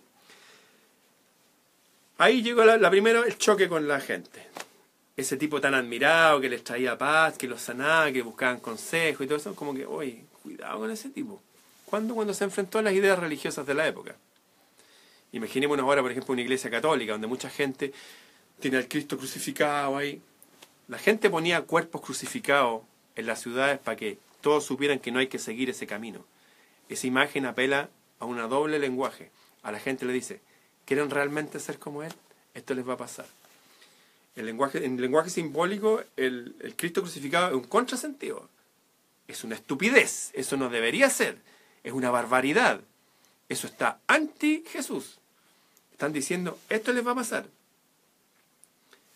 en lenguaje simbólico, no lo estoy afirmando yo. Así funcionan los símbolos. De hecho, se ponía ese símbolo antes del cristianismo y después para indicar, oye, si siguen el camino de este, esto les va a pasar. Después les cortaban las manos, los pies, etc. Bueno, sigo con la historia. Después Jesús se dio cuenta que necesitaba como un pequeño ejército, un pequeño grupo íntimo de personas para hablarles temas a un nivel más elevado. Pero él no se sentía capaz de elegir a, personas así. Entonces hizo un ejercicio espiritual que se hace hasta el día de hoy. Incluso sirve para dejar vicios o para hacer conexiones más fuertes, que es ayunar, dejar de comer. En fin, estuvo ayunando en un lugar sin gente, en un desierto, y estando en esas circunstancias, depurándose, se le apareció el Dios de este mundo. Y el Dios de este mundo le dijo que Él era el Dios de todos los gobiernos de la tierra, era el Dios de todos, de todas las religiones del planeta. Y lo invitaba a unirse a Él. Y Jesús lo rechazó y le dijo que no, que no estaba dispuesto a eso. Que no, que se alejara de Él. ¿Y saben lo que pasó después? Eligió a doce discípulos y fue y se enfrentó a los jefes de las sinagogas, a no todos, a algunos, a los más cerca del poder económico y político seguramente, y les dijo, ustedes sirven al demonio. El Dios de sus iglesias, el Dios de las sinagogas, es un demonio, es un Dios falso. El verdadero Dios no es Él, el verdadero Dios no es de este mundo. Ya ese Dios servía a Él. Y se los dijo, y se los gritó. Y en ese momento, cuando les dijo a todas las religiones del planeta, de la cultura de él, de su cosmogonía, que estaban siguiendo un demonio falso que los había engañado, ahí dijeron, no, este tipo hay que matarlo. ¿Por qué decidieron matarlo entonces? Porque empezó a hablarles del origen del ser humano, el origen divino del ser humano, del potencial divino del ser humano. Y luego de eso fue y les dijo a las religiones, oye, ustedes están equivocados a la gente religiosa, a la gente le digo, oye, vayan a su iglesia, siguen ahí, sean buenas personas, escuchen, pero disiernan, disiernan, ¿ah? porque el Dios de este mundo engañó a todos. Entonces había gente en la iglesia súper buena, de hecho estuvieron con él hasta el final, me acuerdo José de Arimatea, que era un judío maravilloso, el jefe, un, un tipo a muy alto nivel, que tenía harto, poder económico, que llevó mucho aloe después para... El, aloe no es para embalsamar, es para sanar heridas lo sanaron e incluso prestó un sepulcro ahí para que lo pusieran. Entre la gente religiosa, tal como antes, hoy día hay gente muy buena. En la iglesia evangélica hay gente súper potente, gente maravillosa. En la iglesia católica también. Hay personas puntuales, hay sacerdotes, hay pastores que son buenísimos, pero hay otros que no. ¿Mm? Entonces, decía que es prerrogativa, es nuestra responsabilidad tener los ojos abiertos y los oídos y estar ahí. Incluso decía que en algunas ocasiones mejor salgan de ahí. Incluso daba consejos como esto, decía, si tu paz está en el lugar donde estás, puta, permanece ahí. Y si no, no, pues, sacude tus pies y ándate. Como en esos primeros consejos de, para desarrollar la, ese poder que tenía él, que estar en paz, de no afán, de no preocuparse, también se aplicaba en esto. Oye, cuando te juntís con gente y todo eso, fíjate en esto. O sea, y si no hay paz, mejor ándate de ahí. Bueno, así pasó el tiempo y Jesús hizo demostraciones de una sabiduría diferente. Esa sabiduría fue iniciada por un saber humano, geometría, matemática, él era carpintero. Uno no hace carpintería de ojo nomás. No, no, no. Uno tiene que medir, saber ángulos, usar niveles, usar las leyes de la naturaleza para producir algo aquí. Y aparte de eso estudió en Egipto, que era la cultura más potente del planeta. Del planeta. Toda nuestra sabiduría, muchas de nuestras palabras vienen de ahí. Fue un tipo súper educado, súper fuerte. Se enfrentó a los líderes de la sinagoga, les dijo a la gente que ustedes son dioses, hijos de los dioses del cielo. Habló que había un Dios en el cielo, un reino de los cielos, y a ese Dios hay que servir Y la voluntad de ese Dios no se hace aquí, se hace allá. Cuando la gente dice, hoy fue la voluntad de Dios, que no sé, se murieron unos niñitos. Que un cura fue y violó, un cura, miles de curas han violado miles o millones de niños desde que empezó esta iglesia falsa. Bueno, es la voluntad de Dios. No, pues. O sea, sí, es la voluntad de Dios, pero del Dios de este mundo. Resumiendo, Jesús habló de Dios, dos, dioses. Uno del cielo, que llamaba papá o papito, decía en realidad. Y otro el Dios de este mundo, que está detrás de todas las religiones del planeta. Insisto, en las religiones hay una mezcla. Aquí no están los buenos acá y los malos acá, eso no existe. El bien y el mal está mezclado como el trigo y la paja. Está mezclado. Entonces uno tiene que ser adulto y darse cuenta y saber diferenciar. El mal y el bien están en uno mismo, de hecho. Una vez me acuerdo que Pedro fue donde Jesús y le dijo, oye Jesús, escuché que vas a tener que morir, que no te pase esto. Dijo. Y Jesús le dijo, aléjate de mí, Satanás. Le habló al espíritu con el cual él se había sintonizado, hablando desde una perspectiva, oye, pobrecito, que no te pase. No, no me hablé así. O sea, Jesús habló de dos dioses, uno de verdad, del cielo creador, y que va a volver y va a venir a este mundo. Y de ese es un tema mucho más extenso para hablarlo aparte. Pero va a volver esa, esa divinidad, esa gente como en el paraíso van a volver, después de una gran guerra. De hecho, cuando estaba crucificado, en este momento, como ahora, son ya las 4 de la tarde, le dijo al ladrón en la cruz, le dijo, oye, tranquilo, tranquilo, firme ahí, mantente bien. Te aseguro, te juro, en un rato más vamos a estar juntos en el paraíso. Vamos a ir a ese mundo donde todo va a estar bien, tranquilo. Jesús no hablaba de un infierno. Cuidado, Jesús hablaba de otras cosas.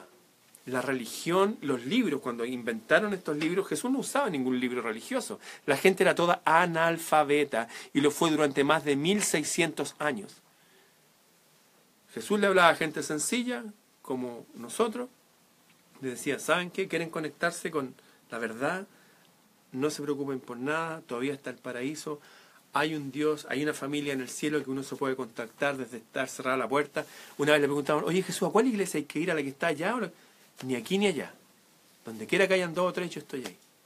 De hecho, iglesia no es una palabra religiosa. Iglesia, por ejemplo, un club de fútbol es una iglesia, es una reunión de gente. No tiene una connotación, eh, no sé, sagrada. No, no, no un grupo de gente, y basta que hayan dos o tres. No es mi opinión, está escrito en todos los libros que hablan de, esto que estamos hablando. Bueno, por enfrentarse a la gente y hacerla que se enfrentaran a su realidad de origen divino. nada que ver con lo que decía Darwin en el siglo XIX, que venimos del mono. Por hablar eso, por decirles a los líderes religiosos, oye, ustedes están haciendo a la gente que sirva a un demonio. No están conectando a la gente con el reino de los cielos. Ustedes se ponen a la puerta de esa conexión y no dejan que la gente conecte con esa realidad y tampoco ustedes. Les dijo de hecho que ojalá les amarraran piedras de molino, que son unas piedras gigantes, enormes, pesan toneladas, y los tiran al mar, a ellos, a los judíos, a los jefes religiosos, a las personas que se ponían entre los hombres y Dios.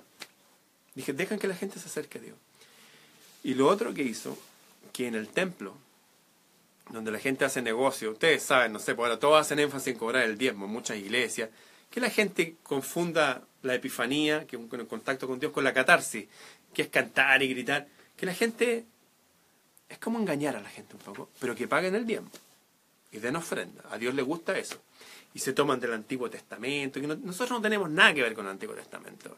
No tenemos nada que ver con esas religiones antiguas sí tenemos que ver con una revelación que venía desde la época de los persas, que es que nosotros, nosotros los seres humanos, de hecho si sacamos los seres humanos, la tierra reverdece.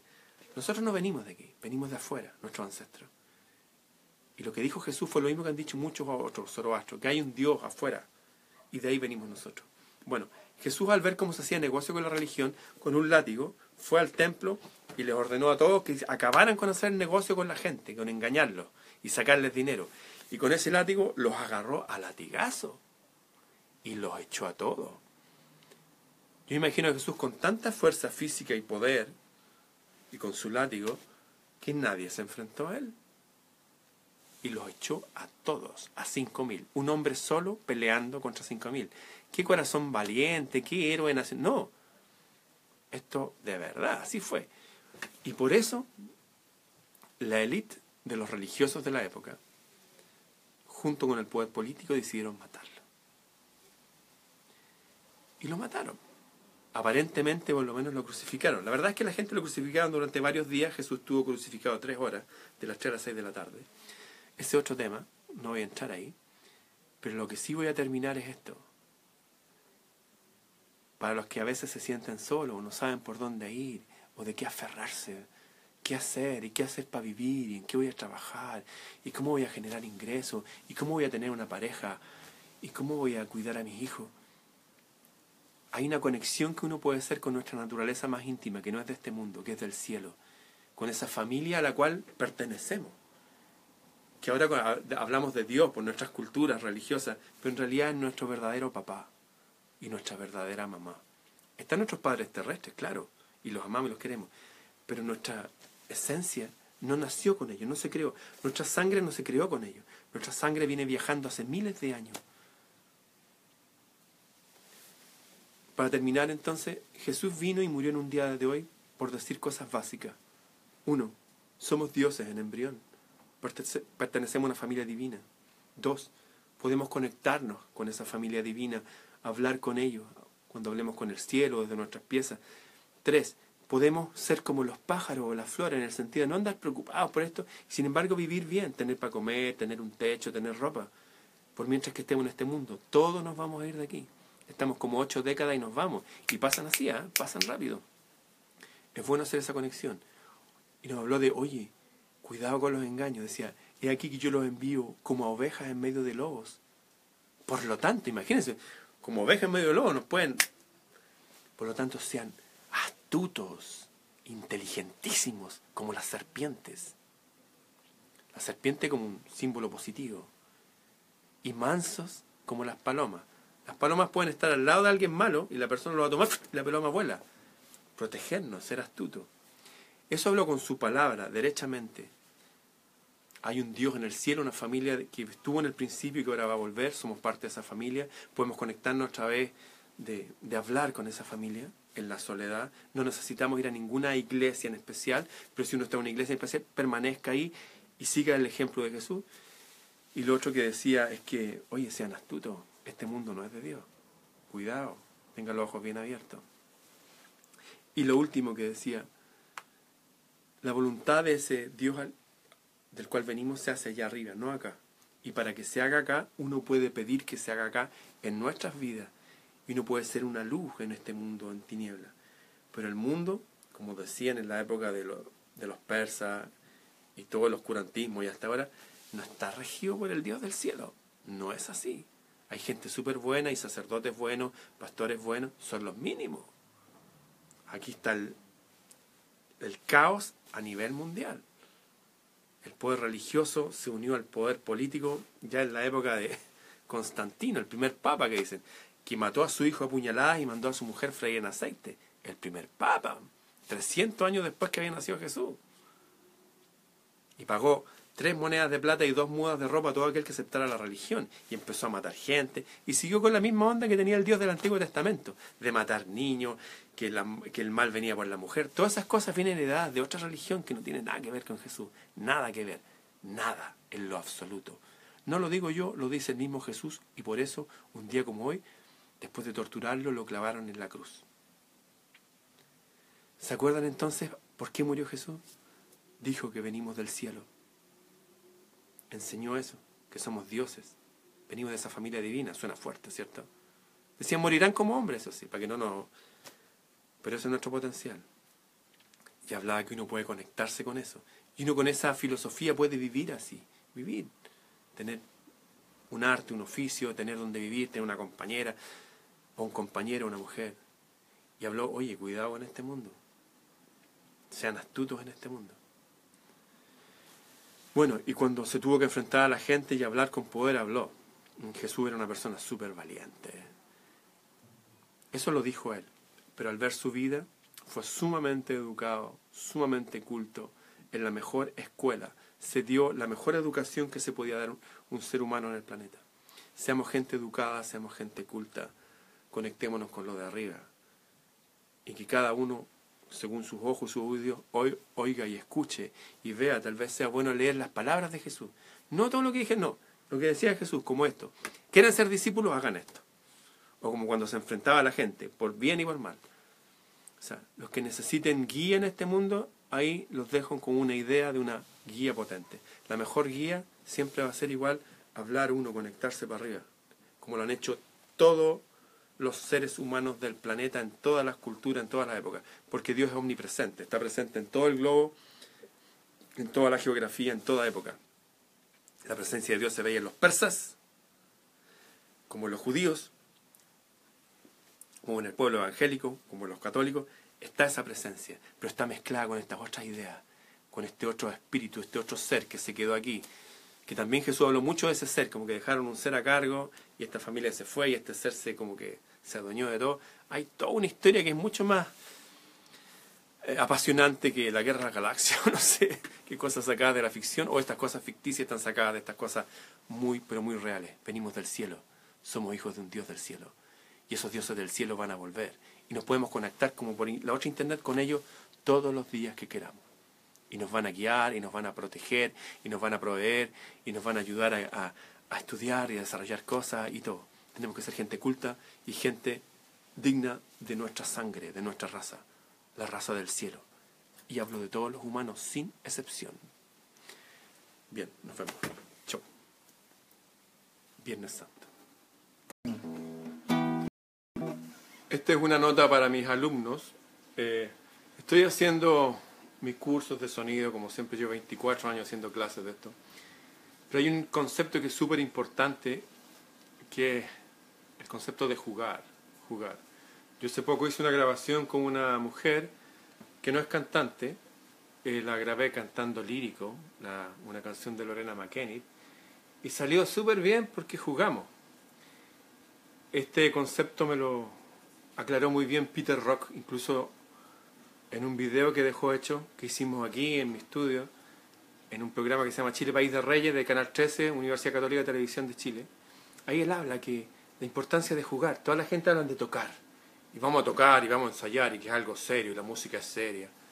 Claro, la música tiene conceptos que son, son leyes, como el tempo, qué sé yo. Pero las palabras mismas, por ejemplo, play music, jugar a la música. En alemán es como travesura jugar, jugar, jugar.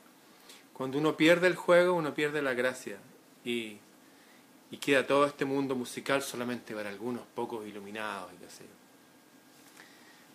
Hace un tiempo atrás, quiero contar una anécdota. Estaba grabando un amigo, Carlos Poblete, que es flautista de la Universidad Católica, intérprete superior en flauta, estudió con más de 10 años. Y estaba aquí haciendo un, una canción que él había compuesto al mundo samurái. También le gustaban las artes marciales, que sea. De hecho es judoka él, igual que su hija. Bueno, y está al otro lado de un vidrio que tengo aquí donde, donde se ponen los músicos, no sé si se puede mostrar, bueno, para allá. Y, y no le salía la pieza, y le costaba, y estaba ahí rígido, porque estábamos grabando. Acá decía, grabando, y cuando decía esa palabra, se enrigidecía y se quedaba así. En eso llegó un, gran amigo, Diego, y me dice, oye, ¿estás grabando? Sí, estoy grabando, un gran flautista, qué sé yo.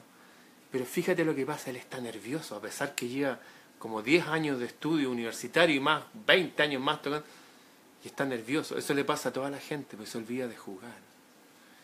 Pero mira, mira lo que voy a hacer. Le dije, acompáñame. Y tomé en un cajón allá, saqué una peineta, y me la eché en el bolsillo, y fui para allá, le dije, profesor, le presento a mi amigo Diego Vergara Lira, también artista marcial, qué sé yo, también ha estado en Japón compitiendo, bla, bla, bla. Le dije, ¿sabe qué, profesor? Y saco la peineta y le digo, lo encuentro un poco desprolijo usted, su peinado. Y lo empiezo a peinar. Y él me mira así como, qué raro esto. Y yo ahí en serio, y mi amigo así aguantándose la risa, y él así como, algo absurdo. Y volvimos para acá, y mi amigo se doblaba y lloraba de la risa así, decía, no puede creer, decía cómo tratáis de tus clientes. Dije, tranquilo, mira lo que va a pasar ahora. Ya, profesor, ¿estamos? Sí, me dijo, me hace así. Y salió una interpretación maravillosa, así, wow. creo que la primera o la segunda toma quedó. Jugamos, risa, eh, relajarse. Eso se puede hacer con otras personas. Pero ¿qué hago cuando lo tengo que hacer conmigo mismo? Por ejemplo, ahora estoy, voy a grabar unas canciones de antiguas, de distintas épocas. Las voy a grabar yo para mostrarle a mis alumnos que cualquiera lo puede hacer con medios mínimos. No necesita grandes consolas como esto, ¿no? Algo súper simple. Pero hay ciertas pautas que uno puede hacer para ser creativo, para relajarse, para no perder que esto es un juego. Que a mí también me pasa que de repente me he puesto así como serio, como que me enriquezco. Yo estoy hablando de estas cosas, pero no es como que yo ya las vencí. O sea, las he vencido, claro. Pero siempre hay que enfrentar cosas que uno ha vencido. Y yo estaba, por ejemplo, con esto. Lo voy a hacer en español. Juega cartas como meditando y los demás no sospecharán. Él no juega. Bueno, es una canción de Sting. ¿Y qué es lo que hago yo? Para hacerla más fácil, para y así lo enseño a mis alumnos, que cuando tengan que tocar algo, no lo toquen tan rígido. Por ejemplo, lo voy a tocar como tango.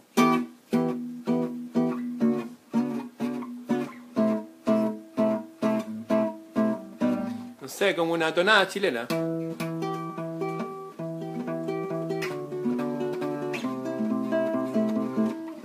qué sé yo, es como relajarse, jugar. Tomar estas cosas duras y jugar.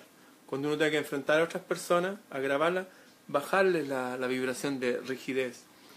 Fíjense que una de las cosas que me ha sorprendido que todas estas nuevas generaciones tecnologizadas, uno, que son la generación de seres humanos desde niños, más drogadas de la historia de la humanidad.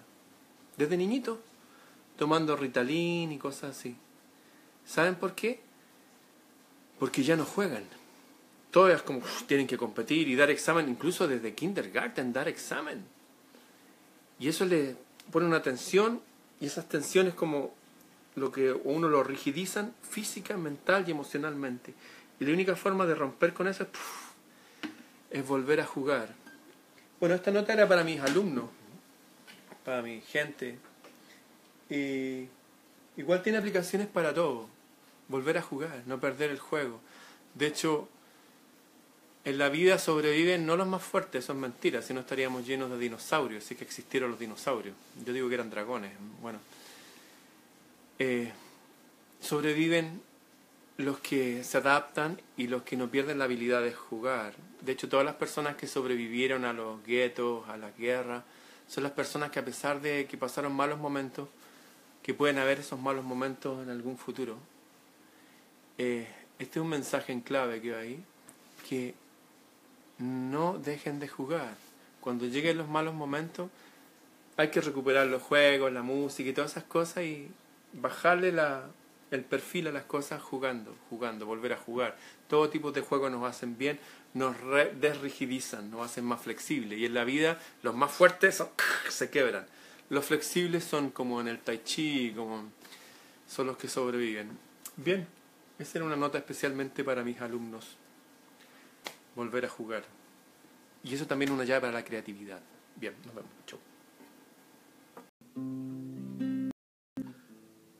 Cuando éramos, cuando éramos niños y llovía, generalmente la radio inmediatamente ponía canciones como esta. Está lloviendo, quieres dar un paseo. O,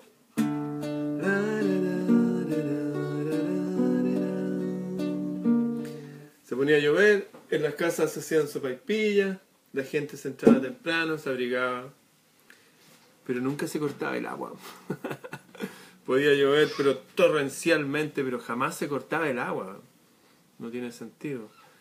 Pero ahora ya se corta el agua seguido. ¿Por qué? Ayer 800.000 familias, eso son como 4 millones de personas, en Santiago de Chile se quedaron sin agua. ¿Por qué? ¿Qué pasaba antes y qué pasa ahora?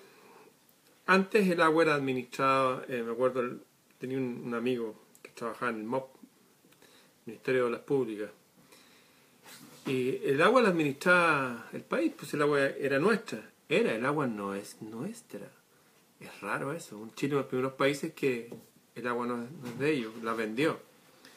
Se financió, a la, como lo he contado otras veces, a las dictaduras para cambiar las constituciones y para hacer posible comprarnos hasta el agua potable, la electricidad no es nuestra. La guerra ahora se hace así, no se disparan tiros. La guerra mundial ya partió hace tiempo, la tercera guerra. Ha cambiado todo el mapa geográfico de la Tierra. Hay imperios velados, que no son los países, ¿eh? no es Estados Unidos, es el gobierno, son los que están detrás. En Estados Unidos hay gente maravillosa y que también tiene los mismos problemas que nosotros, igual en Inglaterra, igual en todos lados. Bueno, ¿qué pasó con el agua? Lo voy a enlazar con algo muy especial. Tengo un libro aquí, escrito en Argentina, que habla acerca de un chileno. Un chileno que fue el único chileno que se enfrentó a los poderes más poderosos de la tierra, a Bush, un chileno enfrentándose a Bush. Así es. Lo voy a leer. Por favor, présteme mucha atención. Después voy a decirte de qué se trata. Santiago de Chile, cárcel de máxima seguridad. Julio del 2006. Hace 11 años. La escena evoca las películas sobre los nazis. Por alguna razón que desconozco, dice el protagonista, hoy la cuenta matinal no se hizo en el patio J del módulo al que estamos asignados en el penal. Y para los dos grupos de este patio, sino a las ocho de un frío día de invierno en un largo y entumecido pasillo. Es un chileno que está preso, pero un chileno famoso. Todos en una fila contra la pared. Luego aparecieron unos quince gendarmes encabezados por un mayor y un capitán que nos ordenaron desnudarnos, a todos, sin ningún tipo de explicaciones. Estábamos congelados. Invierno, julio. Estamos hablando de un hombre que tiene 76 años. Invierno, julio. Descalzo, desnudo, en una cárcel común. Yo tiritaba de frío, pero el procedimiento siguió adelante sin contemplaciones. Revisaron prolijamente toda la ropa que traíamos puestas Después nos ordenaron vestirnos nuevamente y esperamos unos 20 minutos mientras otro grupo de guardias terminaba de desarmar en las celdas nuestras camas y pertenencias registradas. Quedó todo en desorden, tirado por el suelo, pero lo único que tuvieron como logro fue no encontrar nada. Se demostró que era un buen módulo sin drogas, celulares ni armas hechizas. Esta vejación inhumana no ocurrió bajo el yunque del capitán general Augusto Pinochet, sino en el gobierno constitucional de la socialista Michelle Bachelet, cuyo padre murió en prisión durante la dictadura. El hombre que relata el atropello es Jorge Lavandero, cuatro veces elegido diputado nacional y cuatro veces, cuatro veces senador de la República. Bueno, él se enfrentó al poder político y económico de la época, como se verá, se enfrentó a la Barry Gold y se eh, enfrentó a uno de los más destacados integrantes de su consejo consultivo de la Barry Gold, que es una empresa minera que es de propiedad de Bush, Josh Bush, padre, hijo, don Andrónico Luxic. Él pertenecía a la sociedad consultiva de Andrónico Luxic. O sea, Andrónico trabajaba para para Barry Gold de Bush. Bueno, este libro se llama El Mal, está escrito por Miguel Bonazo, un libro... Este me lo, me lo recomendó el padre del rock de Argentina que se llama Miguel Botafogo, que lo han perseguido ahora ya, le han dicho cosas horribles de él. Lo admiro, Miguel Botafogo, es mi hermano, mi amigo. Bueno, es un libro que tiene como casi 500 páginas. El mal, Miguel Bonazo, él es famoso en Argentina. Aquí cuentan cómo a este senador, cuatro veces senador y cuatro veces diputado chileno, eh, pagaron a unos travestis para que se disfrazaran de mujer y declararan que habían sido vejados por él cuando eran niños, cosa que es falso. Se demostró falso, él dio vuelta al juicio, pero eso no sale en nuestras noticias. ¿Qué es lo que hizo este hombre chileno? Fue justamente denunciar que aquí en la cordillera de Chile se estaba creando un tercer país. ¿Cómo un tercer país? Nuestro país exporta el 50% de cobre del planeta, pero aquí no hay solamente cobre, hay mucho oro y muchas otras cosas. Entonces todas estas familias ricas en complicidad con las élites locales, de izquierda y derecha, de hecho el dueño de del planeta condecoraron a Michelle Bachelet y a varios de nuestros presidentes, incluso al presidente del Partido Comunista. Hay tratos entre ellos. Bueno, este senador denunció de que el país nos están robando, somos un país rico, pero nos están eh, robando. Hizo varios libritos pequeñitos y los repartió entre la gente como senador para que entendieran que somos ricos. Y lo acusaron de pedofilia, por eso lo metieron preso. Y estuvo preso. Y lo pasó bien mal. Y jamás se probó eso.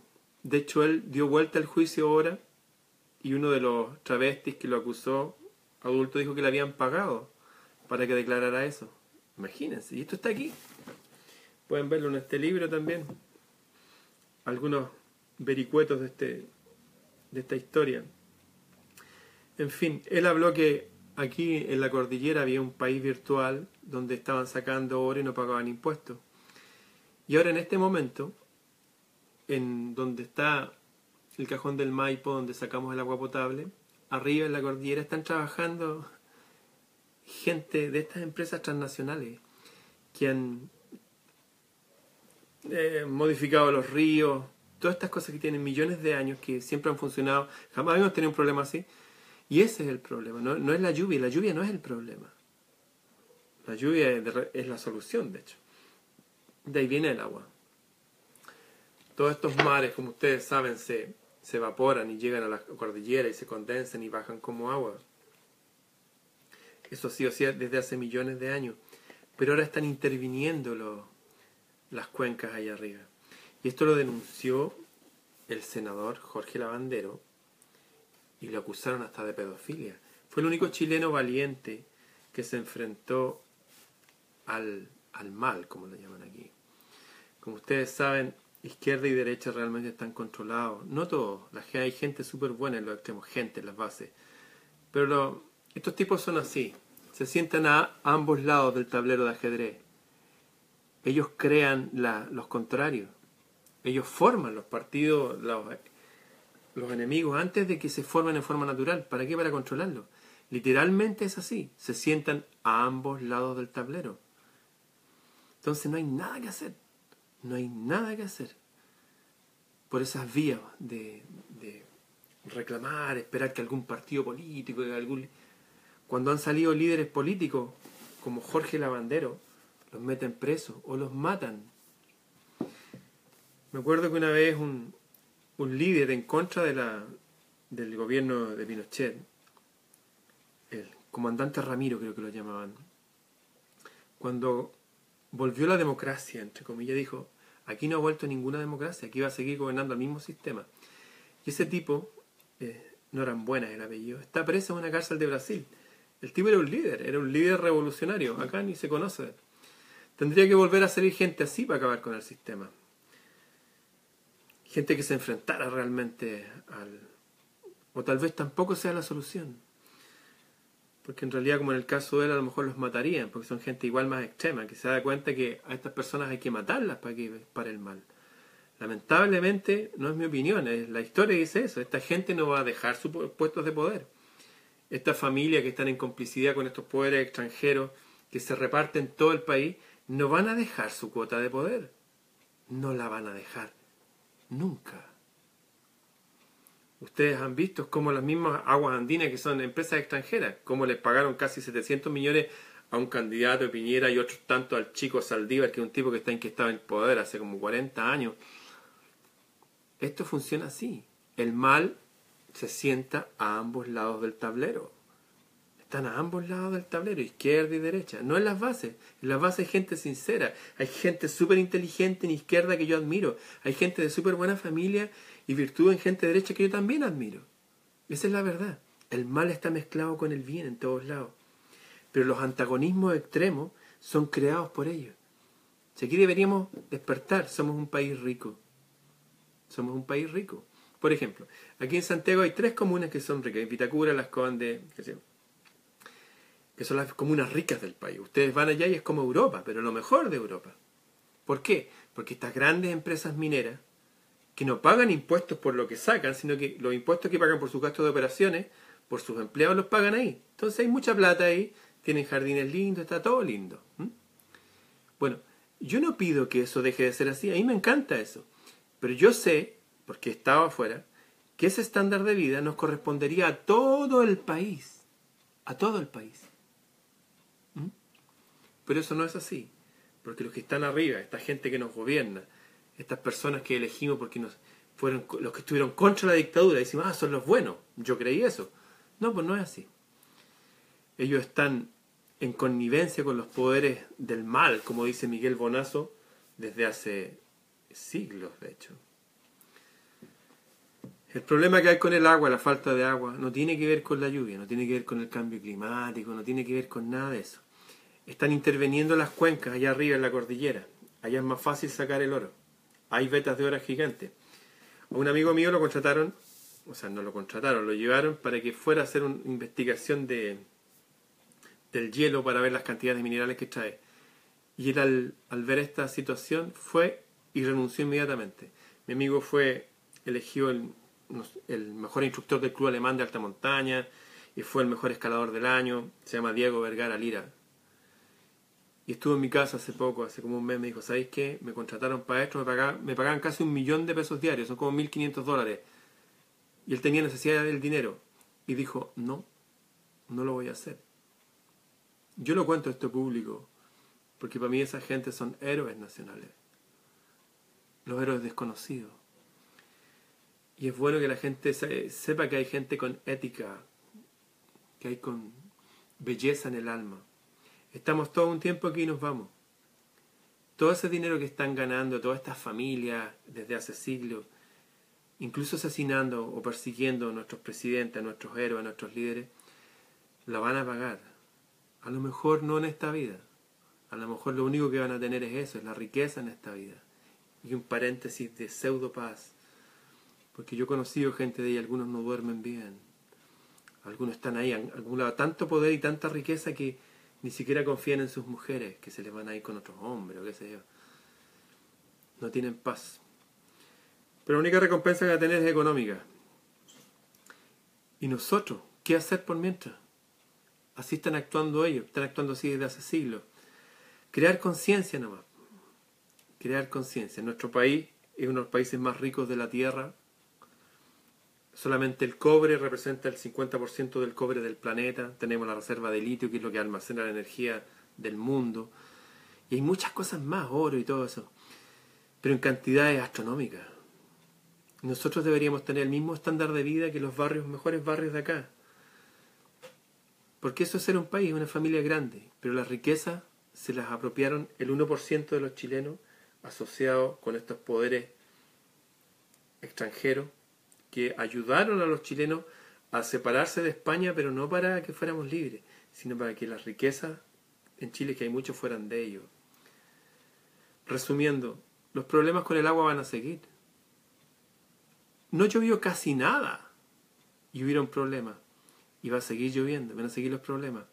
Y el problema está, esta gente codiciosa está rompiendo los cauces naturales de la naturaleza, valga la redundancia están desviando los ríos para hacer sus procesos y su investigación y sus cosas, porque la cantidad de oro y riquezas que hay ahí es enorme. Ya lo dijo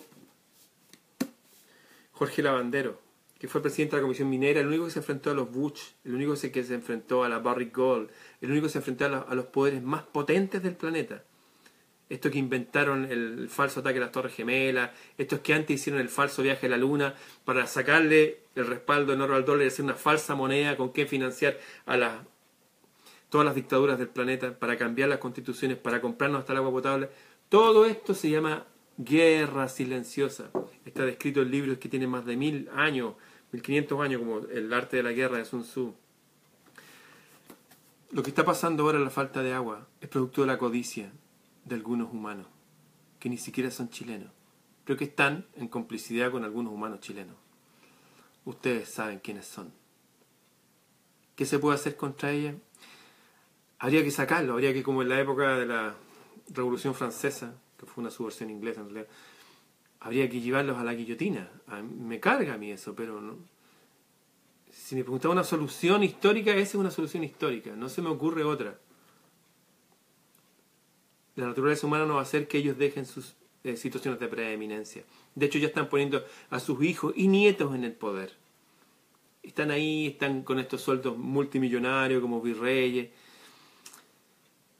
No se me ocurre ninguna otra solución. Sí, se me ocurre una. Es esperar que un poder invisible, algo que también es parte de la naturaleza, se haga presente. Ha pasado en otras épocas de la historia. Yo creo que por ese lado va mi elección. Pero esto no va a ser sin, sin sufrimiento para ellos. Así tiene que ser. Este mundo va a estar cada vez más álgido. Y en mi país cada vez hay más desorden y cosas. Y mientras estas cosas están pasando, toda la gente está absolutamente drogada con la programación televisiva.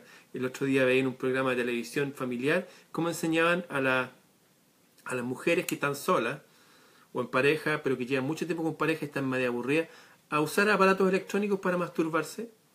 Y lo mostraban y para algunos creen que eso es progresista, está bien, ponerse, meterse cosas de plástico para adentro y que vibren con electromagnetismo. O sea, es normal. No sé qué piensen ustedes, pero para mí el amor es sagrado. Y ese tipo de amor, el amor hombre-mujer, es como, wow, es, extraordinario.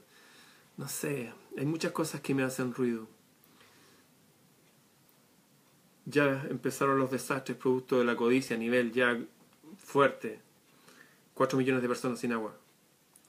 Y por mientras, todos nosotros drogados viendo televisión y esas cosas. Y nadie entiende de dónde todo, de dónde todo esto viene. Les dedico este libro, El Mal. Ahí me lo dedicó un amigo en Argentina, Miguel Botafogo, uno de los padres del rock de allá. Le hice un disco una vez. Miguel Bonazo, El Mal. Aquí hablan gente de las Madres de Mayo. Hablan cómo a este senador chileno lo enlodaron y lo ensuciaron. Y aquí en Chile nadie lo defiende. Y este fue el único que nos defendió a todos nosotros. Acuérdense, Lavandero, el senador Lavandero, acusado falsamente de pedofilia. Búsquenlo. Bien, será hasta otro día.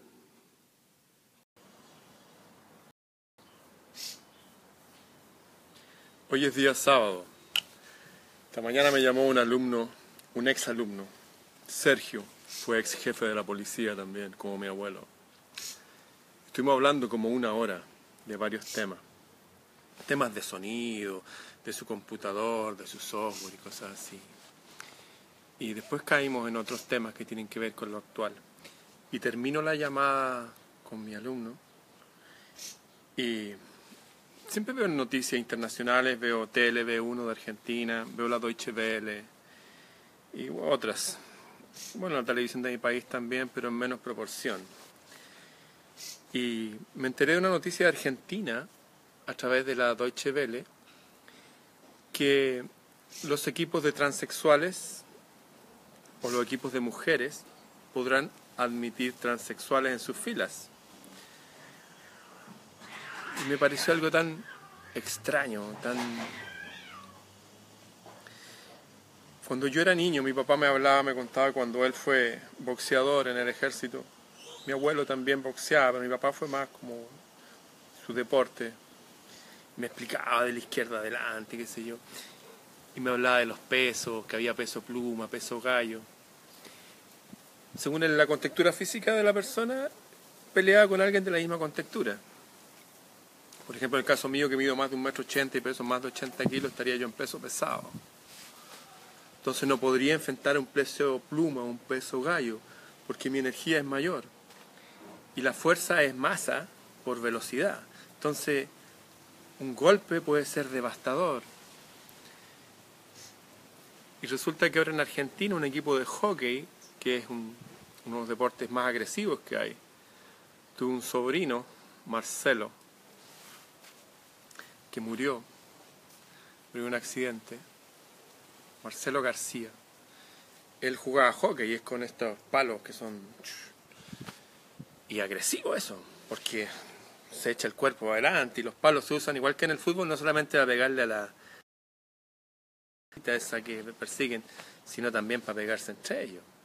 Muchas veces se han dado, de hecho, combates con esos palos. Bueno, imaginemos esto. Imaginemos que su hija o la mía, que le gusta el hockey, tiene que enfrentar a un hombre, con toda su energía de hombre, pero que dice que es mujer. Bueno, y de pasar se operó la, le pusieron una vagina, le hicieron un hoyo ahí en realidad y tiene que enfrentar toda esa contextura, ¿Ustedes creen que eso es justo, que eso está bien? ¿Qué va a pasar cuando esto vaya a otros deportes? ¿Qué pasa cuando los niños tienen que presenciar esto? Los niños no tienen los elementos intelectuales ni emocionales para entender este mundo en el cual llegaron con estas cosas tan raras. Antes había hombre-mujer, Naciones Unidas y todo eso, van a haber como 30 calidades distintas que no son hombre o mujer, son otras cosas. Bueno, hay un premio Nobel de Medicina, de ahí voy a poner el nombre por ahí, alguno de sus escritos, que habla que la mujer no solamente su, su vagina o el hoyo que le hacen, que no es una vagina en realidad, no es que le pongan clítoris, no es así, eso no existe. Cada célula del cuerpo es una mujer. De hecho, a través de los huesos se reconocen como una persona que vivió hace 10.000 años es hombre o mujer. O sea, ser hombre o mujer no es una cuestión de una sensación interna del espíritu, es también una condición biológica. Yo entiendo que hay gente que se siente distinto y quiere vivir con un género naciendo hombre o mujer cambiado, me. Está bien, la vida siempre ha sido así. Pero llevar esto al extremo, por ejemplo, que aún en los deportes Ahora ya se admiten los concursos de belleza. Yo me pregunto, ¿eso está bien o está mal? Antes de, llegar a estos cambios que hay en la sociedad, incluso se habló de que el bien y el mal no existe, que todo es una cosa de uno y cada uno tiene que enfocar en, lo positivo, todo esto de energías positivas, todos hablando de estos lenguajes y New Age. Yo no sé, yo creo que... Hablemos del boxeo, por ejemplo enfrentar a un hombre con una mujer en el deporte va a ser un espectáculo grotesco.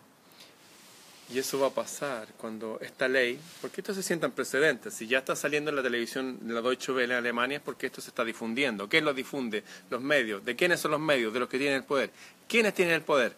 Los mismos dueños de las petroleras, los mismos dueños de todas las farmacéuticas, los mismos dueños de los, señores de la guerra, esos mismos que se han comprado la Patagonia, esos mismos que están haciendo un granero en Noruega guardando todas las semillas, ahora están guardando todos los libros, como mientras nosotros nos deja la semilla transgénica, como preveyendo que algo va a pasar. Hay una historia antigua que es muy conocida por los árabes, por los judíos y también todo el pueblo cristiano, a quien yo particularmente admiro y, me sumo a ellos, que es la siguiente. Una vez un hombre malo, fue y habló con un sacerdote de Dios. Le dijo, oye, te doy todo este dinero, un montón de dinero como siempre el dinero, te doy todo este dinero si maldices al pueblo, para que les vaya mal. Y el sacerdote dije, yo no puedo hacer eso, no, no puedo hacerlo. Pero, ah, espérate, dijo, ¿sabes qué? Se me ocurre una idea. Dame el dinero y lo que podemos hacer es pervertirlo. Pervertirlo. Para que una vez pervertido, la divinidad caiga sobre ellos. O sea, aún el Dios del Antiguo Testamento, sus sacerdotes que manejaban esas energías, que yo no sé si será el Dios bueno o el Dios malo, creo que hay una mezcla ahí. Jesús habló que el Dios de los sacerdotes era el demonio, de hecho, se enfrentó a ellos. cinco mil personas con un látigo, le decía a todos los sacerdotes, ustedes sirven al demonio, pero a otros no, le decían que servían al Dios del cielo. Eso está en la Biblia, ¿eh? y lo hicieron pervertirse sexualmente a las personas, eso está en la Biblia. No me apunten con el dedo y no me, no me pongan estupideces que no los voy a contestar, y ya no estoy en esta etapa de la vida para, debates estériles. Está ahí, el que se interesa en el tema, búsquelo todo adulto. Si hay algún niño, alguna persona discapacitada que no le da, bueno, que alguien le explique que, en fin. ¿Qué fue lo que pasó? Los pervirtieron sexualmente y con eso, lo mismo que pasó en Sodoma y Gomorra, que se habla muchas veces, no lo inventé yo, se empezó a promover la sodomía por el ano. El ano no es para tener relaciones sexuales. La gente puede probar de repente en un momento de erotismo, pero no es para eso, de hecho se echan a perder los anos así. En toda la naturaleza, los perros, los gatos, los insectos, los, los caballos, los peces, incluso el ano es para botar caca, botar deposiciones. Bueno, y se habla en todas las historias antiguas de lo que estoy hablando, que cuando gente sexualmente, eso daba paso para que ciertas leyes que también son de la naturaleza actuaran y destruyeran a la sociedad. ¿Para dónde voy con todo esto? a mí me sorprende cómo estamos tan dormidos que nadie dice nada. Nadie dice nada, de nada. La gente no opina. Hoy día me decía mi alumno Sergio, me decía, oye, ¿te he visto unos videos tuyos que habláis de otros temas que no son de sonido? Sí, le dije, esto salió porque tengo una hija que viene del extranjero, tengo sobrinos que ya están grandes, tengo un sobrino que ya tiene un hijo. Yo voy a estar unas décadas más y me voy de este mundo. Y encuentro tan extraño que nadie diga nada. Se han metido cambios tan violentos en la realidad como esto que los niños, los niños no pueden elegir su alimento. Dije, ya, niños, ¿qué van a cenar? Uh, cenarían papas fritas, que esto, que el McDonald's. Sin embargo, pueden ahora elegir su género. Ah, no, que yo soy niña. O yo soy niño. Y como lo dijo la hija del Brad Pitt y la Angelina Jolie, y pusieron fotos de la niñita vestida de hombre, oye, es como, es ser progresista, si es ser moderno, la vida es así. Cuidado. Paralelo a eso, les metieron a todos los niños a través de los talatos, de los químicos con que hacen los biberones para bebés, químicos que los, hormonas masculinas las, inhiben y hormonas femeninas en las carnes, los pollos y todo. O sea, como decía el presidente de Bolivia, claro, como lo dijo un tipo indígena, la gente, oye, dijo, están feminizando la población. Pero también lo dijeron en Rusia. Ah, no, pero lo dijo Putin y Putin fue de la KGB, entonces... Y todos los que lo dijeron como en Siria, que no iba a permitir...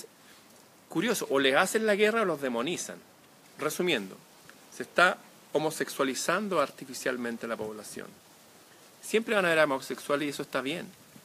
Yo admiro mucho. Tengo un cuadro homosexual ahí en mi, en mi comedor.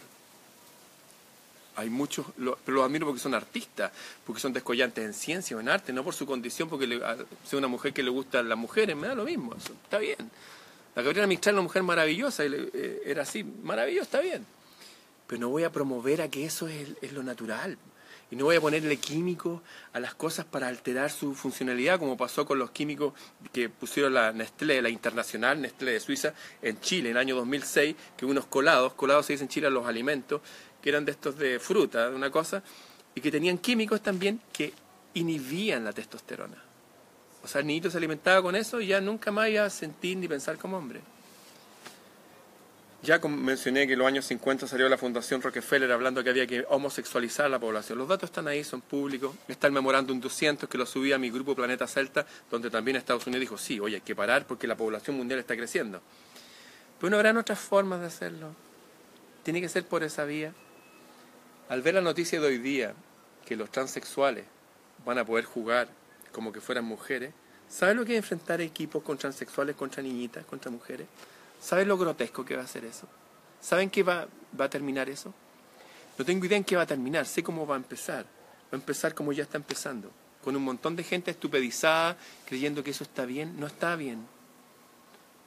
Quisiera pedirle a todos los que ven estos videos u otros, está el canal Mundo Desconocido.es, el canal de Rafa Pal, mi hermano, mi amigo, tienen toda una función ahí en sus teléfonos que dice transmitir en vivo si no les da para hablar solo, yo soy profe, o sea, estoy acostumbrado a hablar. Hago clases hace décadas. Mi mamá fue profesora, mi abuelo fueron profesores. ¿No pueden ustedes, por favor, juntarse con amigos o con alguien y hablar? ¿No podemos hacer esto de verdad?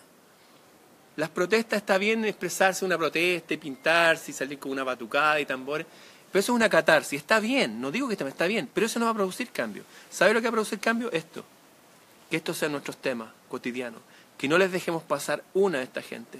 En Argentina ya se sentó un precedente y eso va a llegar acá. Como que estamos viviendo en un mundo normal. No es normal. Hay leyes que están haciendo, no solamente que nos roben como colonia hace 200 años, sino que ahora nos están pervirtiendo desde que llegamos al planeta. Para la gente que nos estamos yendo del planeta da lo mismo, algunos le van a decir. No da lo mismo, somos los adultos, tenemos que hacer algo, tenemos que difundir, tenemos... Yo soy un tipo nomás, soy un hombre, un tipo que habla en el desierto de la internet. ¿Por qué crees gente hablar? Si para eso son estos aparatos.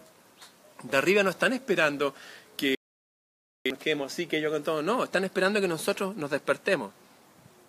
En esos tiempos en que pervirtieron, entre comillas, este pueblo de Dios o esta gente de la antigüedad, lo mismo dicen que pasó con la Atlántida, que creció toda la tecnología y todo eso pero se pervirtió la moral y la ética. Pero la solución también está en esos libros y en esa historia antigua. Habían unos pocos que se indignaron, como Jesús, con el látigo echando a la gente, como Jesús enfrentando a los sacerdotes y diciéndole, ustedes sirven al demonio. Se indignaron. Y esa gente, hombres y mujeres y niños que se indignaron, dicen que esa indignación subió al cielo como humo de incienso y llegó donde otros seres que están allá. Es extraño lo que digo, pero así es la historia, tengo que contarla como es. Llegó donde esos otros seres que están allá y ellos intervinieron. ¿Qué podemos hacer? Podemos pedir, indignarnos.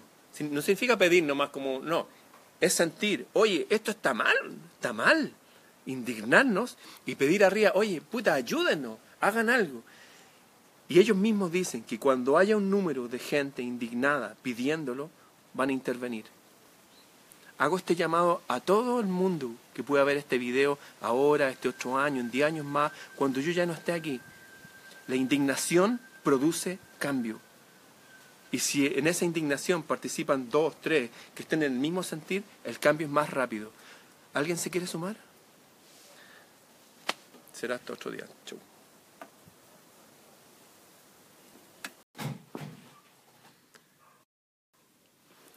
Hace una hora volvieron a transmitir una entrevista que le hizo la CNN a Juliana Sangue de Wikileaks. Juliana Sangue, este tipo canoso de pelo blanco que está preso en la Embajada de Ecuador hace ya casi cinco años, está preso porque hay un juicio que le está haciendo Inglaterra y Suecia por unos supuestos abusos que ya se han comprobado falsos en el sentido que hasta la ONU dijo, oye, basta, le dijo a Inglaterra y a Suecia, déjenlo tranquilo. Según los derechos humanos, ese hombre tiene derecho a estar en libertad. Pero ellos no obedecen. Y como son países poderosos, no, nadie les va a hacer la guerra a Inglaterra. Así funciona el mundo. No existe la igualdad y la, y la democracia, eso no es así. Es como el asunto que pasa en Venezuela. Venezuela hoy día tiene más reservas petroleras que Arabia Saudita. Búsquenlo por eso que tanto que Venezuela y todo es un golpe de Estado para que hay un millón, más de un millón de barriles van diarios a Estados Unidos. Y allá los inviernos no son como aquí en otros países que ah, por último uno se abriga más. Allá si uno no tiene energía se muere. Y se podrían morir muchos estados por falta de energía que le sacan del petróleo. Bueno, Juliana Sangue, Wikileaks. Ellos partieron hace 10 años, estos eran hackers una unión de hackers, de jóvenes inteligentes de, todo el mundo, que se dieron cuenta que la cienciología, una religión de los artistas, tenía unas cosas medias raras y las y la denunciaron. Después hackeando se metieron al gobierno de Kenia y descubrieron que el presidente de Kenia era un tipo, un dictador medio raro que estaban asociados y ayudaron a derrocarlo. Así empezó, luego se asociaron con el diario The Guardian, y le dijeron, oye, ¿saben qué está pasando esto, esto y esto otro? Empezaron como denunciando como héroes, como modernos Robin Hood, denunciando cosas raras que, que pasaban en el mundo. De hecho, cómo envenenaban a las costas. Hasta el día de hoy incluso hay barcos como estos grandes barcos que llevan miles de personas a veranear que tiran toda su basura al mar y cosas así. Y un día hackearon y mostraron el manual de Guantánamo que es donde metían preso a gente sin juicio, sin nada, y los tenían y eran manuales de tortura.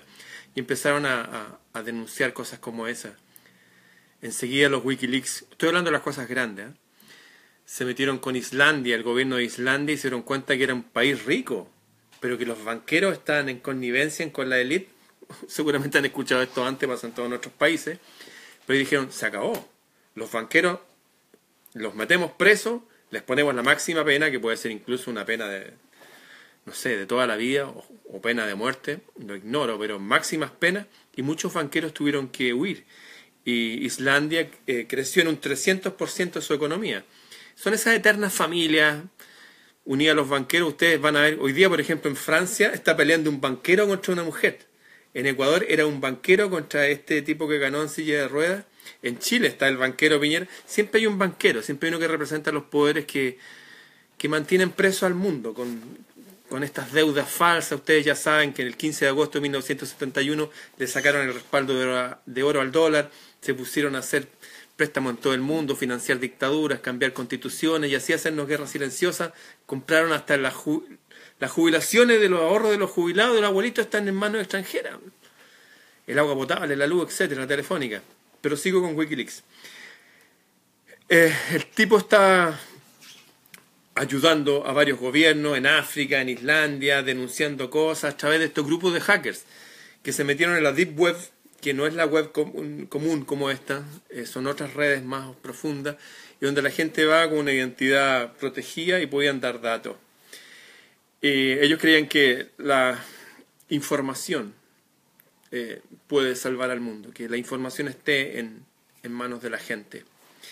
Bueno, ¿qué pasó? Empezaron a hacerse tan famosos que un día apareció un tipo de apellido Manning, con doble N, Manning. Le dijo, oye, yo soy de la... Estoy en Irak, trabajo en inteligencia, en la CIA, qué sé yo, y tengo información para ustedes. Y acá le dijeron, ¿estáis seguros de eso? Sí. Y se las pasó. ¿Y qué era esa información? Eh, Manning, este agente de la CIA, hay agentes súper buenos en la agencia, en todas las agencias.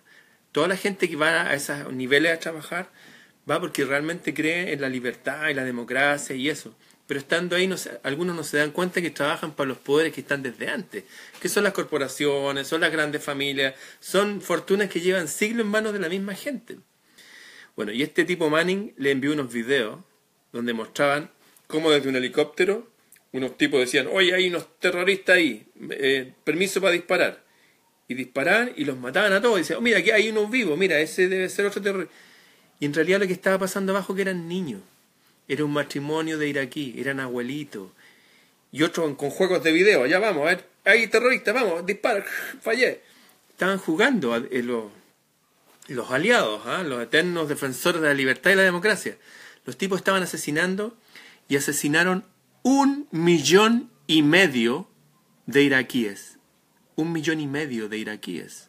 Me acuerdo cuando mataron a esos tipos de Charlie Hebdo, de una revista que estaba hablando cosas malas de Mahoma. Estaban ofendiendo a los árabes y con saña lo hacían. Incluso ponían, ya, ponían, vengan a atacarnos. Y ponían imágenes de Mahoma. hasta que fueron le dispararon fue el presidente de Francia en la época, el presidente de Israel, el primer ministro y todo, haciendo su cadena así masónica ahí caminando. Y aquí mataron un millón y medio. Y ningún presidente, nadie dice nada. El presidente de Chile no dijo nada, la presidenta ni de Argentina, no. Y estos hackers dijeron, basta de esta cuestión, se acabó. Esta gente loca está contaminando la tierra. Hay dictadores en África que acá hacen vista gorda a los occidentales porque están sacando de ahí los, minerales que usan para hacer los chips para los computadores. Esa es la historia. Estos jóvenes revolucionarios empezaron a hacer una guerra usando para ella gente súper buena que está en las agencias de inteligencia, en las agencias de los gobiernos. La gente dice, todos los de la CIA son malos. Eso no es verdad. En todos lados, en toda institución humana hay gente buena y gente que anda perdida y gente mala. ¿ah?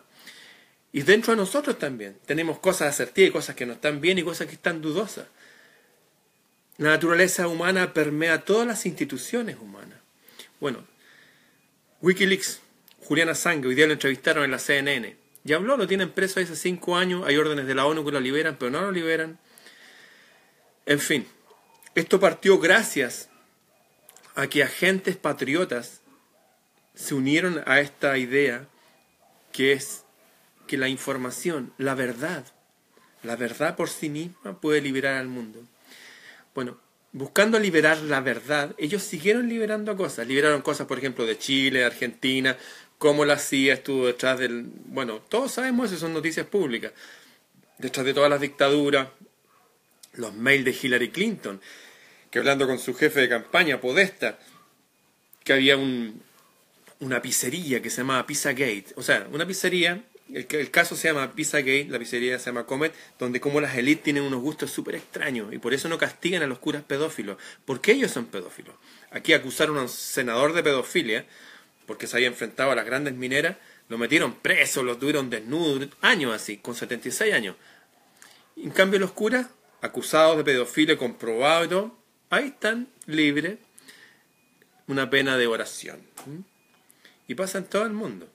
Bueno, otra cosa que descubrió Wikileaks entonces es que también las élites tienen costumbres súper extrañas. Costumbres que los harían dignos de la pena de muerte. En algunos países actualmente, y en todos nuestros países unos años atrás, cuando la pena de muerte por delitos tan graves existía. Estamos hablando de pederastía, de, violaciones de niños, de asesinatos de niños. Eso lo subimos no gracias a la CNN ni a los diarios locales, no, lo subimos gracias a Wikileaks. Incluso hasta Trump agradeció a Wikileaks, dijo yo amo a Wikileaks, porque mostró esas cosas. ¿Mm? Lo que quiero decir es que estas noticias que pasan tan desapercibidas, como este hombre joven, Julian Assange, en Wikileaks, en realidad representan una de esas pequeñas luces que están iluminando a todo el mundo. En África se echaron abajo dictadores que asesinaban gente. Denunciaron a empresas que contaminaban grandemente los mares. Salvaron a países como Islandia, un ejemplo, y mostraron que los verdaderos antipatriotas lo que hacen mal son los banqueros, la gente que maneja los bancos. y eso pasa en todo el planeta. Lo que han hecho estos grupos de hackers de todo el planeta, ayudados ciertamente por hackers, gente inteligente que está en los ejércitos y en las agencias de todo el mundo, que no tiene nada que ver con esta gente de arriba, de estos de los gobiernos, que quieren más y más poder. Son gente como tú, como yo, como usted en su casa, que lo único que quiere es vivir en paz. Queremos vivir en paz, queremos que los ríos vuelvan a ser transparentes, y que hayan ríos. Ahora en mi país ya no hay tantos ríos en la zona central, porque todos se han desviado para, para generar energía para las mineras extranjeras. Por eso se secan los países, o hacen pozos profundos para que unas pocas familias plantan mucha uva, para exportarla, para ellos ganar harta plata, y el agua se va. Queremos un mundo en paz, queremos un mundo en armonía. Y la única forma de hacerlo es con, a través de la verdad. Y la gente como Wikileaks y otros, lo único que ha hecho es exponer la verdad, ni siquiera emitiendo juicio. Por ejemplo, si uno pone Wikileaks Chile, sale un montón de cosas y ven cómo los políticos están mezclados con los poderes. Esto que se ha salido en las noticias se sabía antes en Wikileaks. Wikileaks es una fuente de información donde está la información confidencial, parte de la información confidencial de toda la gente, corporaciones que tienen el poder hoy día. Yo los apoyo a ellos, los apoyo moralmente, son como los Robin Hood, por llamarlo de alguna forma, yo creo que hay unas mejores analogías.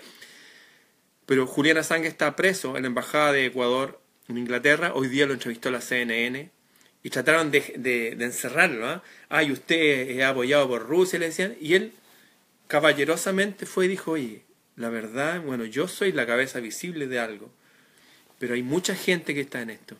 Y si ustedes quieren meterse en esta onda de liberarnos de todo eso, una de las formas es compartir la información, información verdadera.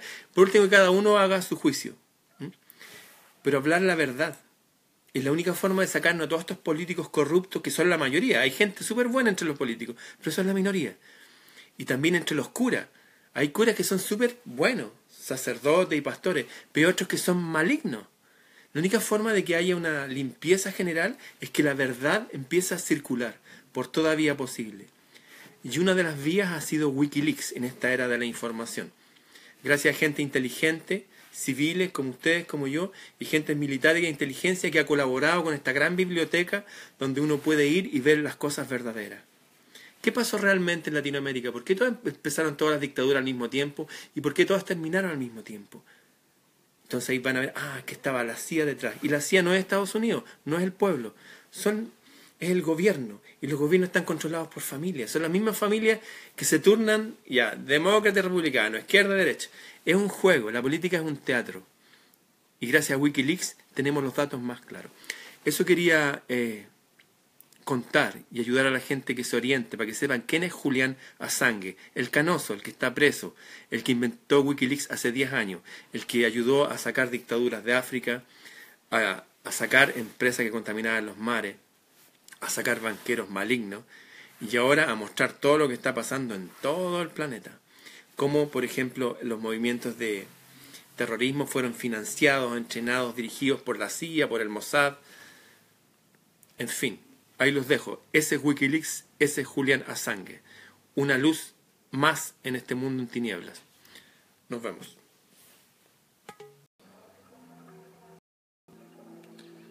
¿Vieron la película Gladiador, con Russell Crowe, ese tipo que era el favorito del emperador de Roma, Marco Aurelio.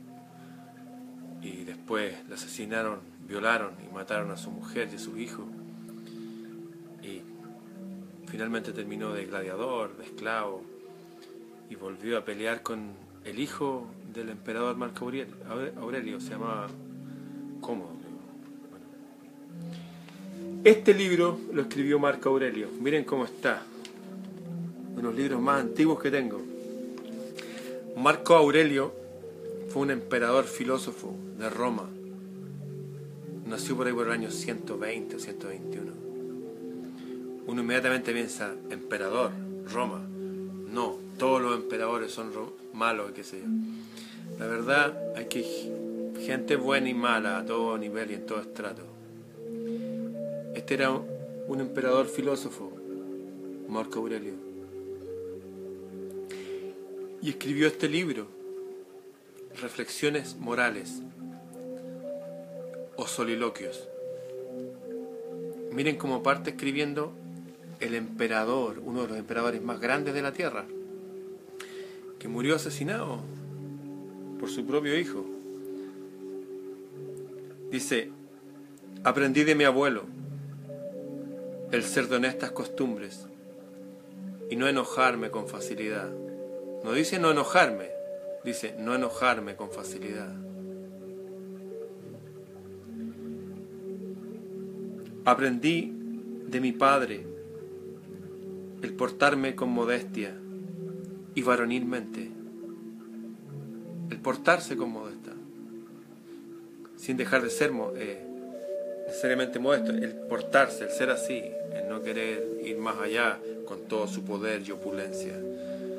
Este era una persona con poder, el emperador. Aprendí de mi padre al portarme con modestia y varonilmente. ¿Qué significa varonilmente? Rudamente. Ser varón significaba ser una persona con honor, con nobleza. De mi madre aprendí la religión, el respeto a los dioses, y liberalidad para con todo, no ser acepción de persona. El abstenerme no sólo de ejecutar acción mala, sino también el abstenerme de pensar, de cebarme en el pensamiento de hacer malas cosas. Desde su mente ser una buena persona. Y además aprendí el ser frugal en la comida. Ir comerse una lenteja, unos garbanzos, una ensalada, como lo hacía Napoleón, comía así también. Y estar lejos de hacer una vida opulenta. Soy una persona de bajo perfil, por así decir, sin dejar de ser una persona poderosa, porque lo era. Esta forma de ser, de pensar, de sentir, de vivir, se ve una y otra vez en personas de bien. Y lo contrario de todo esto se ve en las personas no de bien. Mire lo que dice aquí, de mi bisabuelo aprendí el no desdeñar las escuelas públicas, mezclarse en la educación con los otros, con la gente común.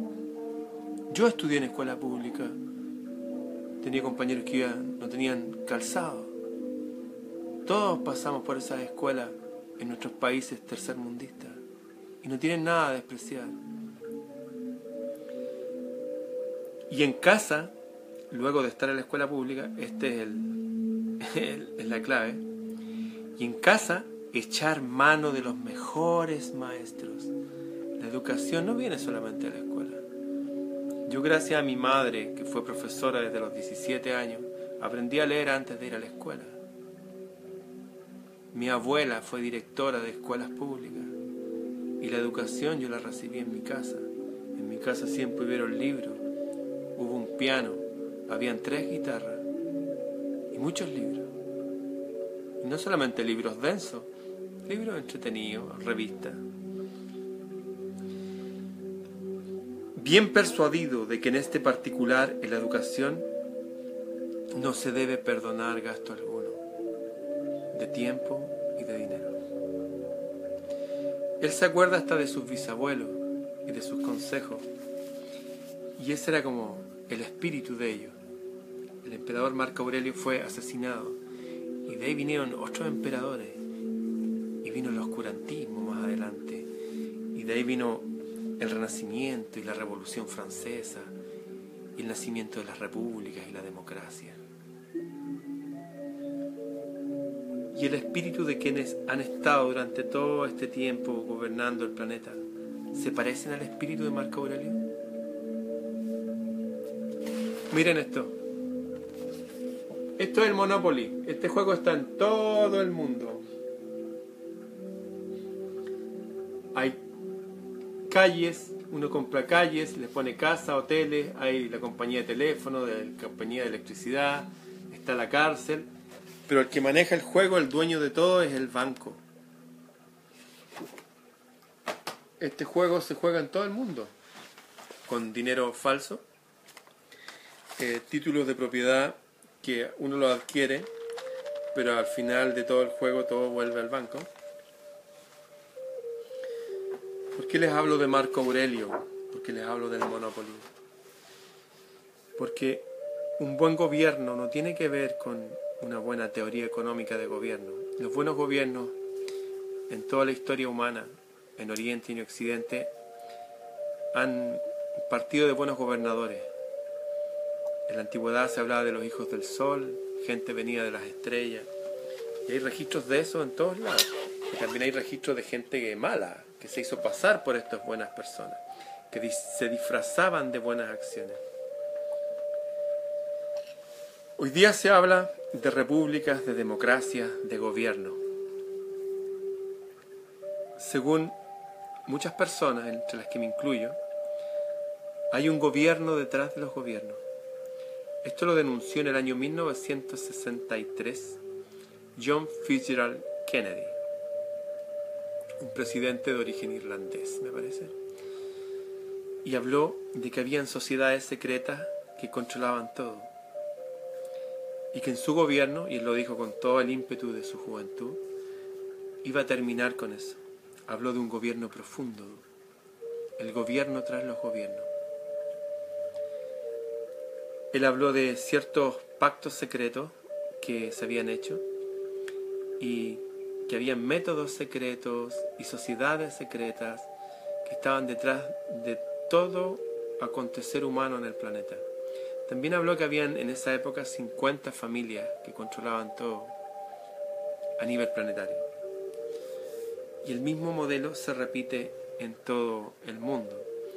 En Perú, en Chile, siempre hay las mismas 5 o 6 familias, cabecillas, y después hay otras más, están todas emparentadas. No tienen el mismo apellido, pero están emparentadas entre sí. Y ellas son las que controlan el mundo. Hoy día salió una noticia donde hablaban del estado profundo. Primera vez que se habla en las noticias del estado profundo, así, noticias grandes, mundiales.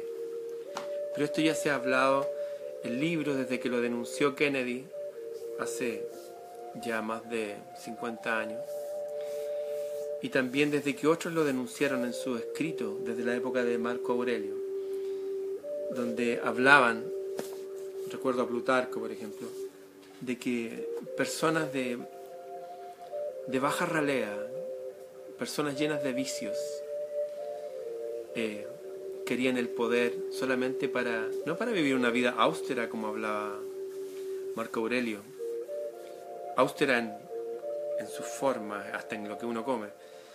Hay gente que desea cada vez más, más, más y más. Los griegos llamaban a esta una enfermedad espiritual, la llamaban pleonexia. Nunca se llenan. El otro día me sorprendí de unos diputados chilenos de izquierda que tenían 20 automóviles. 20, ¿para qué quieren tanto? ¿Por qué es así? Hay un estado, profundo y uno puede reconocer a los que participan de ese estado profundo cuando se alejan de estas cosas, de estos principios que yo lo leí a través de Marco Aurelio, pero ahora ver este mismo carácter de las personas en un montón de gobernantes, incluso en China o en India. Eran gente de mucho poder de mucha sabiduría, gente muy inteligente. Como decía él, no era de enojarse con facilidad. No es que no se enojen, a veces hay que enojarse. Uno puede reconocer eso. Ahora van a venir elecciones acá en Chile. Elecciones de presidente. Y en otros países también están habiendo elecciones. Muchos van a decir, oye, mi papá fue de izquierda, voy a votar por el de izquierda que proponga la izquierda. Mi papá fue del centro, voy a proponer el de centro. Mi papá fue del de derecha, voy a poner el de derecha.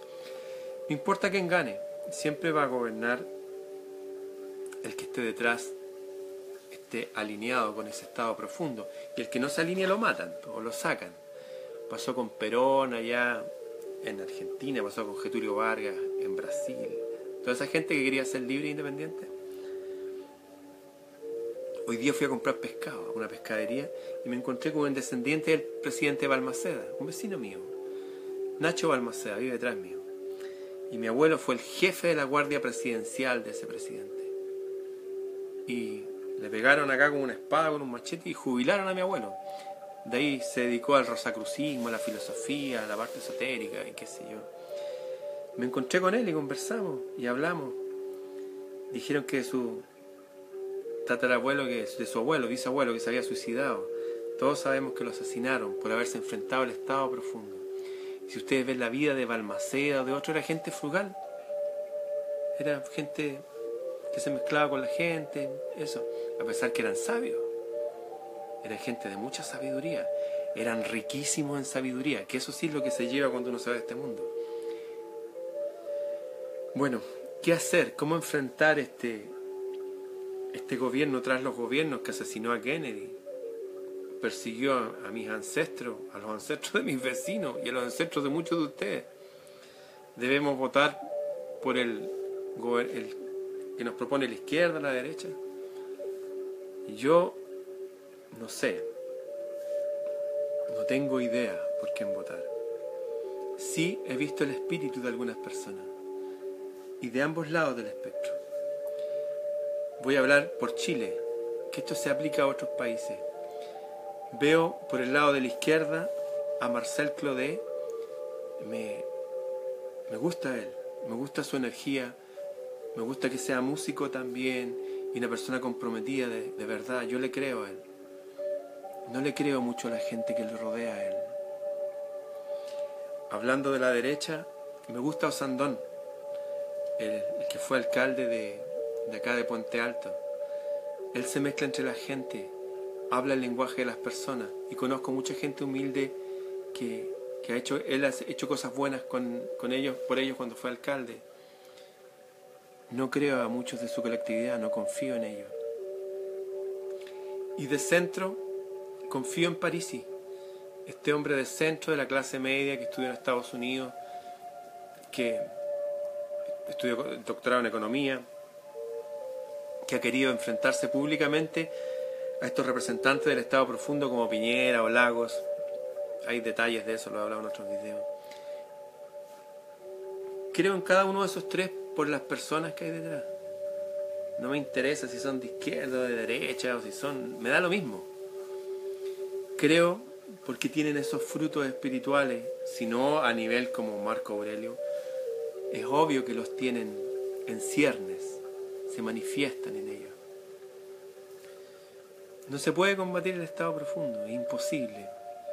Para algunos el estado profundo, como lo dijo Jesús, partía de un ser que ni siquiera es de este mundo, que es un Dios, un Dios malo, un Dios falso, un Dios que engañó al antiguo pueblo de Israel y se metió en sus tradiciones y formó hasta movimientos de inteligencia cuyos lemas son súper oscuros, como con mentiras harás la guerra, que es el lema del Servicio de Inteligencia de Israel.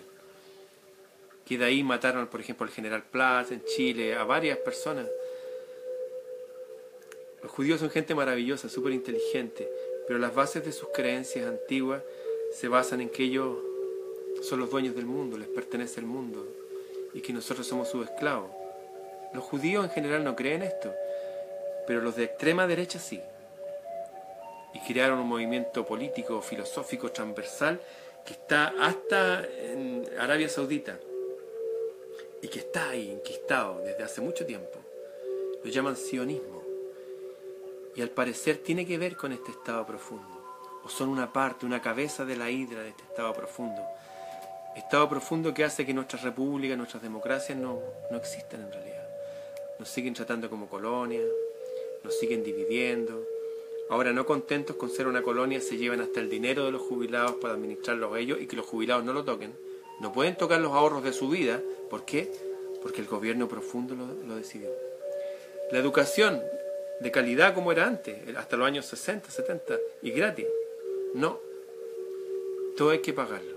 ¿Por qué? Porque el Estado profundo en los años 80, a través de un tipo que se llama Milton Friedman, le aconsejó a un presidente de Estados Unidos que era actor, qué mejor para dirigir un país que un actor.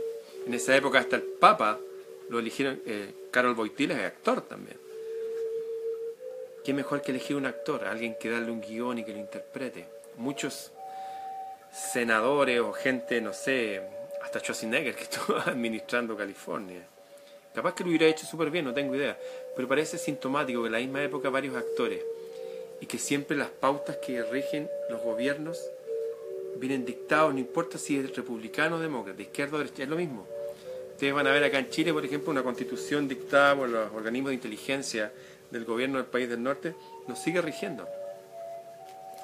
Pagamos las cuentas de teléfonos, de luz, de agua, más caras del planeta. El metro más caro del planeta. Los remedios más caros del planeta. Siendo nosotros uno de los países más ricos del mundo, tenemos el 50% del cobre del planeta. Pero a través del gobierno profundo, el Estado profundo, nos siguen gobernando. Hoy día salió la noticia, el presidente de Siria habló de este Estado profundo que lo están haciendo, por ejemplo, en Venezuela, claro que hay un despelote ahí, pero un despelote porque no organizado un despelote como lo organizaron en todos nuestros países en los años 70. ¿Por qué? Porque Venezuela tiene la, mayor cantidad de reservas de petróleo del mundo. Venezuela exporta 1.100.000 barriles de petróleo solo a Estados Unidos todos los días. No es que les interese Venezuela, les interesa donde hay riqueza. Y donde hay riqueza, ponen el estado profundo más fuerte. Resumiendo, los buenos gobiernos están gobernados por buenas personas, como Marco Aurelio. El mejor gobierno no es la democracia, es la sofocracia, el gobierno de los sabios. La democracia solo es posible cuando hay los elementos para formar una democracia. Cuando se formó la democracia, hace muchos años atrás, en Grecia, en la Grecia de Pericles, los griegos tenían como modelo a los dioses del cielo, como modelo de virtud. Muchos tenían a Mercurio y querían ser sabios con él, o Atenea, otro Apolo. Y todos desarrollaban virtudes. Los gimnasios que habían estaban en sus paredes tenían bibliotecas. La gente era súper culta, enormemente entrenada en geometría, todos ellos. O sea, la democracia se creó para que entre gente educada, entre gente educada, bien educada, educada en esto, en valores éticos, morales y en ciencias y en arte, entre gente así se proponían candidatos. ¿Por qué? Porque cada uno tenía como modelo esto, a los dioses del cielo. Y después de eso la gente no votaba, la gente no iba y llenaba un voto. La gente dejaba una bolita en, una, en un mecanismo y el que elegía al presidente entre esta gente que ya era seleccionada de la élite, de la cultura, de la ética, de la moral, de la ciencia y de las artes, el que elegía era el azar. En las democracias originales se presentaba solamente gente poderosa intelectualmente, moralmente, y elegía a la gente a través de una bolita, y donde iba cayendo esta bolita, hay todo un mecanismo ahí. Escribí yo una nota que habla de esto, se llama Democracia, está entre mis notas, el que quiere, llévesela. Está el dibujo, la máquina y todo. Elegí el azar porque el azar no estaba controlado por la nada. Ellos creían en la divinidad, en el origen de nosotros, que no es el mono, son personas como nosotros, pero que vienen del cielo, nos vinieron como a plantar acá. Son extraños para algunos, ¿cierto? Ahí están los datos, el que quiera búsquelo. Yo no discuto con gente, no me interesa convencer a nadie. Sí me interesa dejar precedente, primero para los míos, de qué decían antes. Porque si conocemos la historia, vamos a estar súper despiertos de lo que va a pasar ahora. La historia es un círculo. Que gobierna ahora no es una democracia, un estado profundo, más allá. Las democracias verdaderas no existen. Las democracias no son por mayoría. Imaginémonos una cárcel. Esto ya lo he hablado antes. Mil delincuentes, diez gendarmes. Ya, votemos, democracia. No puede haber democracia ahí. Imaginemos usted, su hijita bien educada, y está tres delincuentes. Y tienen que votar, elegir. ¿Ustedes creen que este sería bien una persona un voto? Los que inventaron la democracia hablaron de que para que existiera tenía que haber una élite educada. Y una élite no hablo de gente de, dinero, de sino gente común y corriente en todos los estratos, pero que esté educada, educada, que tenga valores. Si no vamos a tener estos casos como estos diputados de izquierda o senadores con un montón de autos y miles de millones de pesos, muchísimo dinero, ¿para qué? Toda esa energía que sacan para ello es porque se la quitaron a otro. La energía no se crea ni se destruye, solo se transfiere o se transforma. Y eso se aplica al dinero también. Toda esta gente que ha acumulado muchísimo es porque alguien robó atrás. La naturaleza no actúa así. Este libro se los dedico, Soliloquios y Reflexiones Morales de Marco Aurelio. ¿Quieren buscar buenos líderes? Cuando voten en sus países, Básense por lo que decía Marco Aurelio. Hoy día no gobiernan la gente. La gente va y vota y eligen a un títere que está cuatro años, pero ese títere es dirigido, ese es un vocero, un vocero de ese estado profundo. Y si ese vocero quiere irse para uno u otro lado, o lo matan, o le hacen una revuelta como lo que está pasando en Venezuela. Resumiendo, en el mundo hay un solo poder que gobierna. De esto habló hasta Kennedy, no es una idea New Age, ni de eso, no. Lo habló hasta gente como Kennedy. Algunos se lo atribuían a los altos puestos de la masonería, porque curiosamente gente de izquierda, derecha, de militares, de carabineros, de policía, los hacen pertenecer a estas instituciones. Recuerdo a mi amigo Jorge Vargas Maturana, al que le ofrecieron, oiga, ¿usted pertenezca a la masonería? Y él dijo, no, él es historiador. Dijo, ¿usted quiere ascender en la vida, en su carrera? Y él no se sintió agredido por eso. Dijo, no, no quiero pertenecer a ustedes. Algunos dicen que eso, en los gran, altos niveles, en los bajos niveles, en los niveles en medio hay gente súper buena, gente súper educada, de hecho, buenas personas, buenos ciudadanos. Pero a niveles altos controlan todo y se unen a estas creencias más antiguas de ciertas personas o razas que dicen que les pertenece el mundo, la tierra, en fin, el Estado profundo, el gobierno profundo existe. Hoy día ya hablaron de eso públicamente. Ya lo había hecho Kennedy en el año 63 y lo mataron. Y ya no se ha hablado más del tema. Hay algunos libros que han salido por ahí, algunas personas en algunos momentos, pero ahora se habló derechamente. Hay un gobierno detrás de los gobiernos. Por eso van a ver estos gobernadores que son unos peleles o estos gobernadores incómodos. Yo veo a mi la presidenta de mi país siempre incómoda, así como tirándose la falda, así como... Evidentemente está incómoda. No tienen los dones para ser líderes. Soliloquio, Marco Aurelio, el emperador filósofo.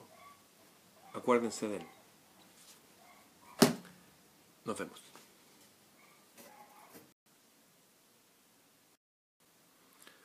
Hoy es un día especial. Para mí es especial en lo personal porque tengo que ir a enfrentarme con una sombra que me persigue desde mucho tiempo. Y no es una sombra distinta a la que nos persigue a todos. A la vuelta creo que voy a hablar más en detalle de eso. Primero tengo que ver cómo me va con ese asunto. Hoy día es un día especial porque parte el invierno verdadero, según antiguas tradiciones que están en todo el planeta antes que nosotros. Para los celtas la fiesta de Samaín. Parte el invierno, pero no solo eso. Es un día en que el velo entre nuestros ancestros y nosotros es más delgado. ¿Qué significa eso? que para todos los antiguos, la gente muerta no existe. O sea, existe la gente que se fue. Eso es indudable. Pero si examinamos todas las creencias antiguas, incluso del cristianismo original, por ejemplo, cuando Jesús estaba crucificado, le dijo al, al ladrón en la cruz, le dijo, oye, vamos a estar hoy día juntos en el paraíso. O antes, cuando bajaron unos ángeles y unos de los discípulos que estaban ahí creyeron que eran Elías y eran otros antiguos que se habían ido. O sea, para todas las, creencias antiguas, la muerte, como nos han enseñado a nosotros en este engaño en que nos tienen metidos, no es verdad. No hay nadie muerto. Si a usted se le murió su papá, su mamá, su abuelito, no están muertos, los va a volver a ver. No lo digo yo, lo dicen todos los antiguos. Lo dice hasta Jesús de Nazaret, por los que creen son cristianos. Bueno, y las creencias antiguas, otras creencias era igual, era lo mismo. Y hoy día es un día en que se velo entre el mundo de los ancestros. Es como que hay una, imaginemos a alguien que está en una cárcel, no sé, y vienen los parientes a verlo y los pueden ver a través de un vidrio. Hay un montón de historias que hablan de esto. Hoy día es ese día. Hoy día la noche en realidad. Esto equivale al primero de noviembre para el hemisferio norte, el Día de los Muertos que lo llaman así como... y que hacen esa fiesta estúpida de Halloween y no dulces travesuras, los niños les meten azúcar, no, todo eso nada que ver. Eso es inventado las tradiciones antiguas son mucho más mágicas, mucho más profundas, mucho más sabias. Hoy día sería ese día que si usted tiene en su corazón ese anhelo, por chuta, mi mamá o mi papá, mi, mi hijo que se fue, mi esposa, el día que a la noche los pueden sentir más cerca y algunos hasta se comunican con ellos, a veces en sueños, qué sé yo. Samaín se llama este, este día. Es curioso, bueno, y el invierno verdadero. Es curioso que también el invierno verdadero astronómico parte en cinco días más. El 5 de, de mayo parte el invierno verdadero, el 21 de junio es el centro del invierno. Para todas las personas que tengan necesidad de conectarse con sus ancestros, hoy día es el día. Hoy día es el día. Algunos ponen un puesto extra en, en la mesa, se juntan con sus amigos, hoy día a la noche, cuando sea de noche. Yo ahora tengo que ir a cumplir mi misión, una misión que la estoy haciendo al quita hace tiempo. en fin, estaré desconectado unos días. Nos vemos. Ah, dejé una música interesante que les puede servir para ambientar este día de Samaín, o día del invierno, o día de los ancestros. ¿Qué les parece? Porque son palabras de otro idioma. El día de los ancestros. Se me acaba de ocurrir. No hay nadie muerto. Esa es la verdad. No lo digo yo. Lo dicen todos los antiguos. El cristianismo hoy día es una mezcla de cosas verdaderas con cosas falsas para controlarnos. Entre ellas esa enseñanza desastrosa de como que los muertos ya se fueron y nunca más los vamos a ver o se fueron a un infierno de fuego. Todas esas cosas son mentiras, no existen. El infierno y el cielo están aquí. Aquí y uno mismo pasa por infierno y cielo. Yo ahora tengo que ir a enfrentar una sombra, esas sombras que nos persiguen a veces. En fin, de ahí les voy a contar. Y lo cuento así para que sepan, hay cosas que hay que enfrentar y vencer aunque uno no tenga ganas. Jung hablaba de esto, de la sombra, la sombra que persigue a la gente. Se han hecho muchas historias respecto a esto. Los cuentos de Terra Mar, ahí está la clave el cuento número uno. Hay varias historias, cuentos, leyendas que hablan de esto, de que la persona tiene que enfrentarse a eso que a uno lo persigue, pero que como que se esconde. Uno no alcanza a ver. Eso. El día de Samaín, el día de los ancestros, el velo más delgado a la noche. Pueden comunicarse con sus padres, los que se fueron. Pueden pedirle ayuda, pueden pedirle guía. Pueden decirle que los quieren y que ya más adelante nos vamos a juntar. Es un día para acordarse que no hay nadie muerto. La muerte no existe. No hay nadie muerto. Los demás pasaron de curso. Nosotros estamos pegados aquí en esta escuela. Esta escuela cárcel, dicen algunos. En fin. Nos vemos. Hasta la vuelta.